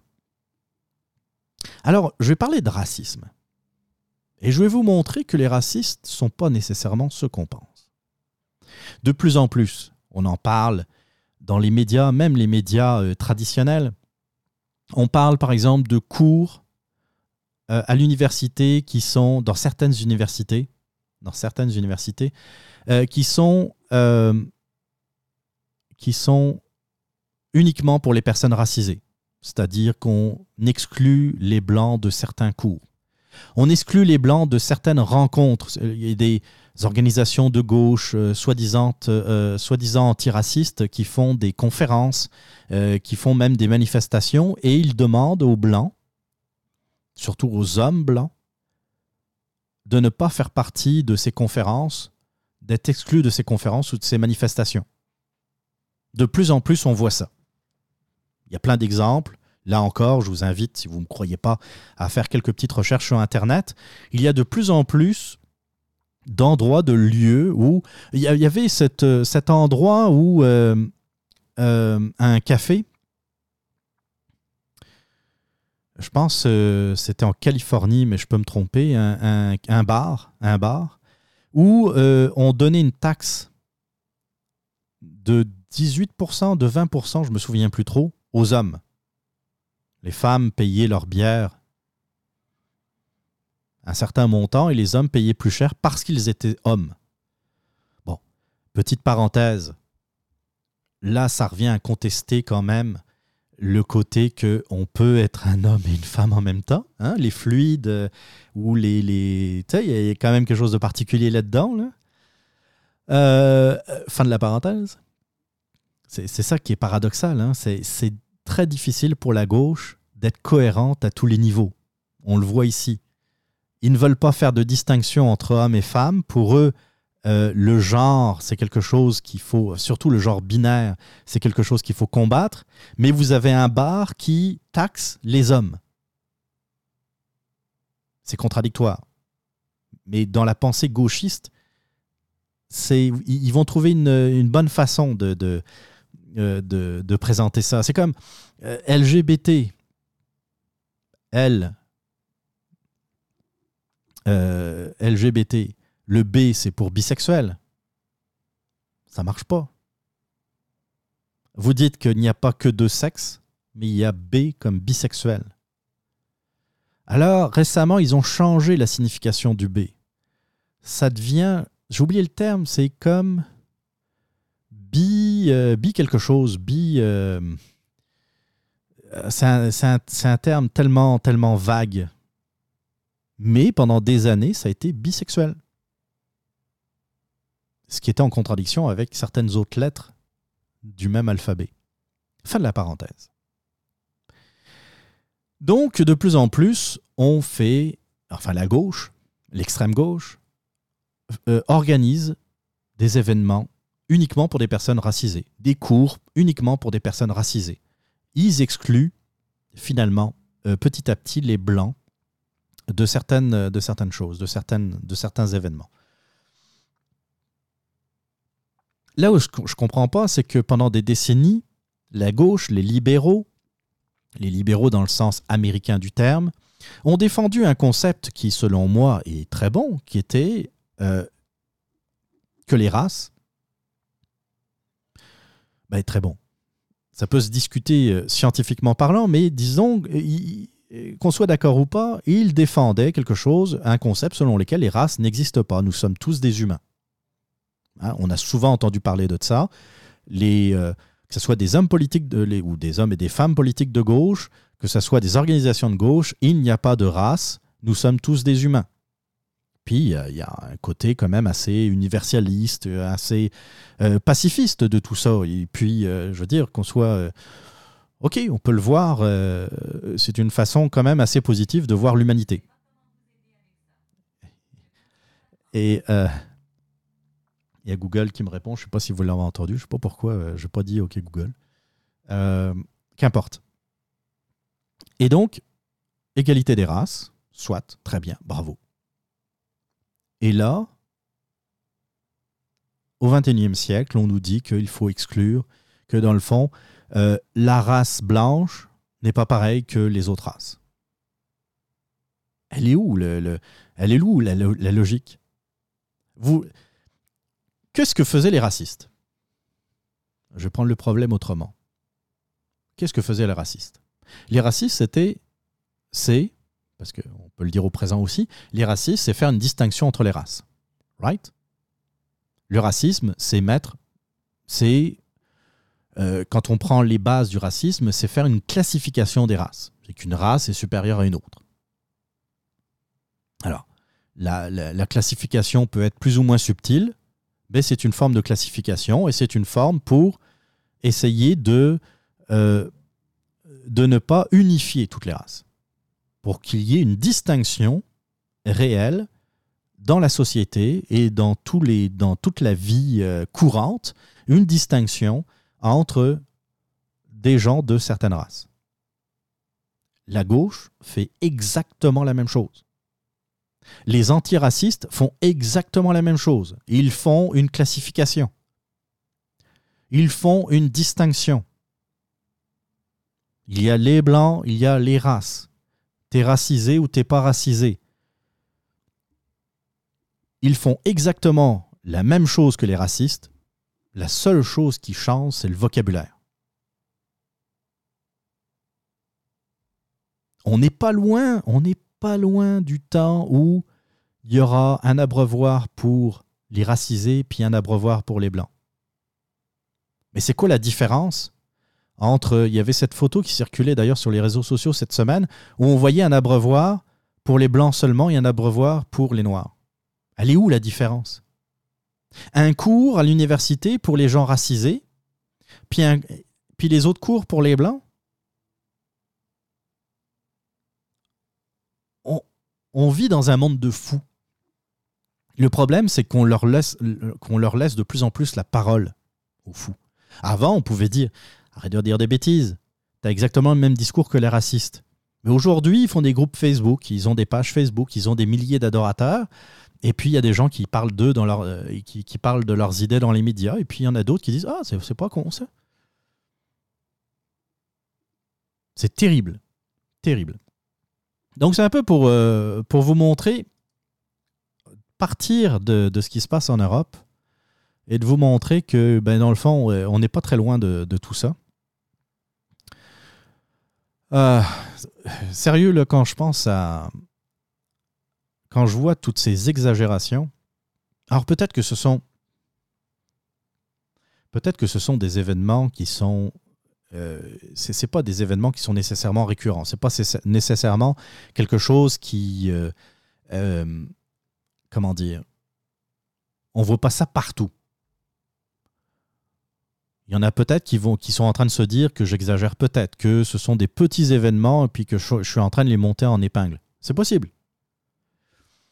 Le problème, c'est que on en voit de plus en plus ces petits événements et qu'on voit un peu la tendance que ça prend. Je le disais par rapport au voile. C'est certain que c'est pas demain matin qu'il y a un juge du Québec qui va vouloir porter le voile au tribunal. Je suis d'accord. Mais c'est pas parce que vous avez un cas ou que peut-être vous pourriez avoir un cas dans les 10 ou 20 prochaines années qu'il ne faut pas en parler. C'est un symbole. Est-ce qu'on est attaché à... euh, est-ce qu'on est attaché... La question qu'il faut se poser, c'est celle-là. Est-ce qu'on est attaché à la séparation entre l'État et la religion? Si la réponse est oui, eh bien, il faut garantir cette séparation. Il faut la garantir en 2019, il faut la garantir pour 2029, faut la garantir pour 2039. On peut avoir des débats. On peut ne pas être d'accord, on peut discuter, on peut même remettre en cause. Toutes les lois pourraient être mises en cause. Toutes, sans exception. C'est ça la liberté d'expression, c'est ça la liberté de penser, c'est ça la démocratie. S'il n'y a pas de liberté de débat, il n'y a plus de démocratie. S'il n'y a, plus de la liberté de débat, il n'y a plus de liberté d'expression. Mais si on tient à la séparation entre la religion et l'État, pourquoi euh, absolument vouloir que certaines religions puissent être, euh, comment dire, être vraiment dans le, au, sein, représentées au sein de l'État même de façon indirecte. C'est un peu, je vous disais, beaucoup, beaucoup de contradictions chez nos amis euh, de la gauche. On va, euh, on va passer à la conclusion. Euh, tout de suite, si je retrouve, euh, si je retrouve, euh, si je retrouve ça, par exemple. Le podcast with cheese. Do you want to know what it is? Wow, wow, wow, wow. C'est pas juste un autre jingle de promotion avec des sons tirés du film de la Matrice puis qu'on fait semblant d'être les sauveurs de la planète puis qui vont réveiller tout le monde juste avec une émission de radio, là, tu sais. Wow. What is it? C'est quoi le podcast with cheese? What is it? Anyways, y a pas de sport ici. Y a, y a pas de météo non plus. Puis on fait pas la promotion des vedettes. Oh, sa robe est tellement belle, je donne un 8 sur 10. Oui, je te donne zéro. Le podcast with cheese, c'est un danger contre la conformité. It's hardcore. Ça stimule ta pensée critique indépendante. Nous autres, on parle pas à des bébés, là. Correct? As-tu peur des gros mots, là? Ben aussi, on a des bonnes nouvelles. On dénonce la désinformation et on présente des bonnes choses qui se passent dans le monde. Si tu veux te faire parler en adulte, ben Bienvenue au podcast with Cheese. avec Botrax et Test Dummy sur botcast.net. B-O-T-C-A-S-T.N-E-T. Thank you.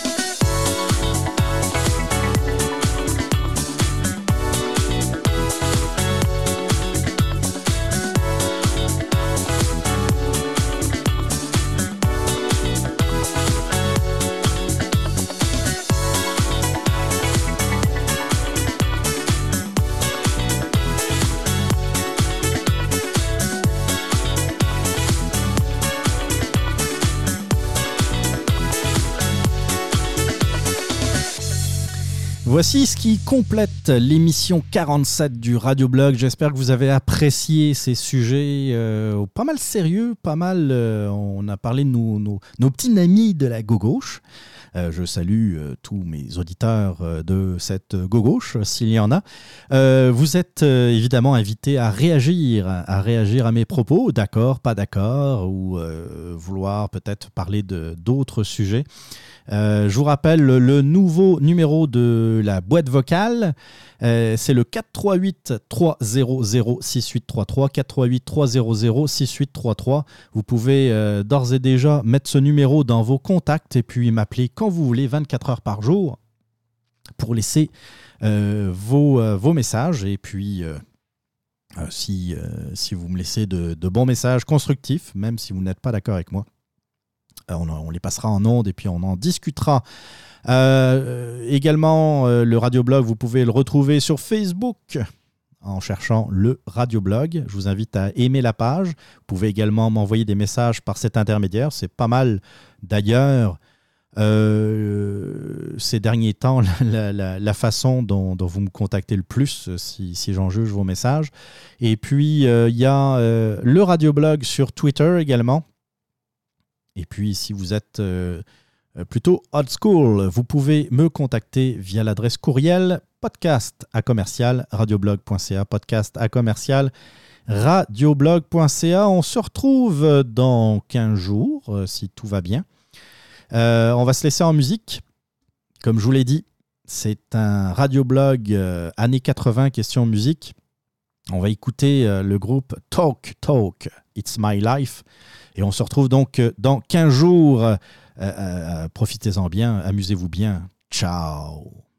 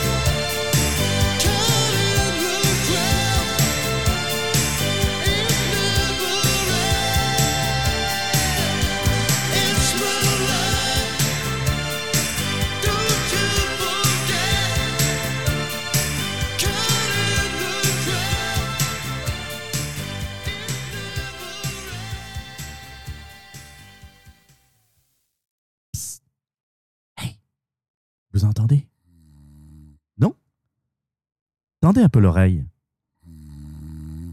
Oui, vous entendez maintenant C'est votre esprit critique. Il dort. Oui, c'est ça, il dort. Bon, il faut tout de même bien le comprendre, ça faisait tellement longtemps que vous ne l'aviez pas sollicité que, ben, il s'est endormi. D'ennui. À force d'écouter les mêmes nouvelles, ces mêmes médias et ces artistes qui nous disent quoi penser, quoi acheter, quoi consommer, quoi applaudir, quoi haïr et quoi voter. Que pour résoudre tous les problèmes de la société, suffirait d'y ajouter plus d'argent, euh, pardon, plus de moyens, vos moyens. Ben oui, pas les leurs.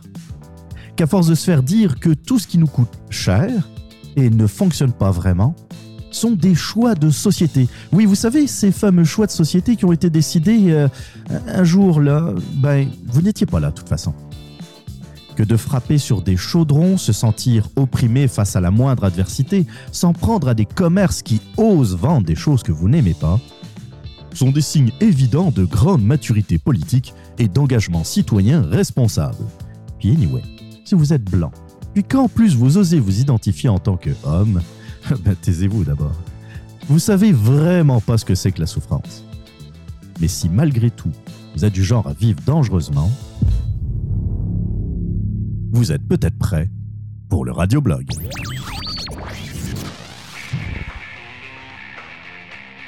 Le radioblog, c'est un podcast d'opinion sans concession. Pour en savoir plus, rendez-vous sur le www.radioblog.ca. Le radioblog, ça vous réveille l'esprit critique. Podcast disponible sur radioblog.ca, Apple Podcast, Balado Québec, Google Play et RZO Web.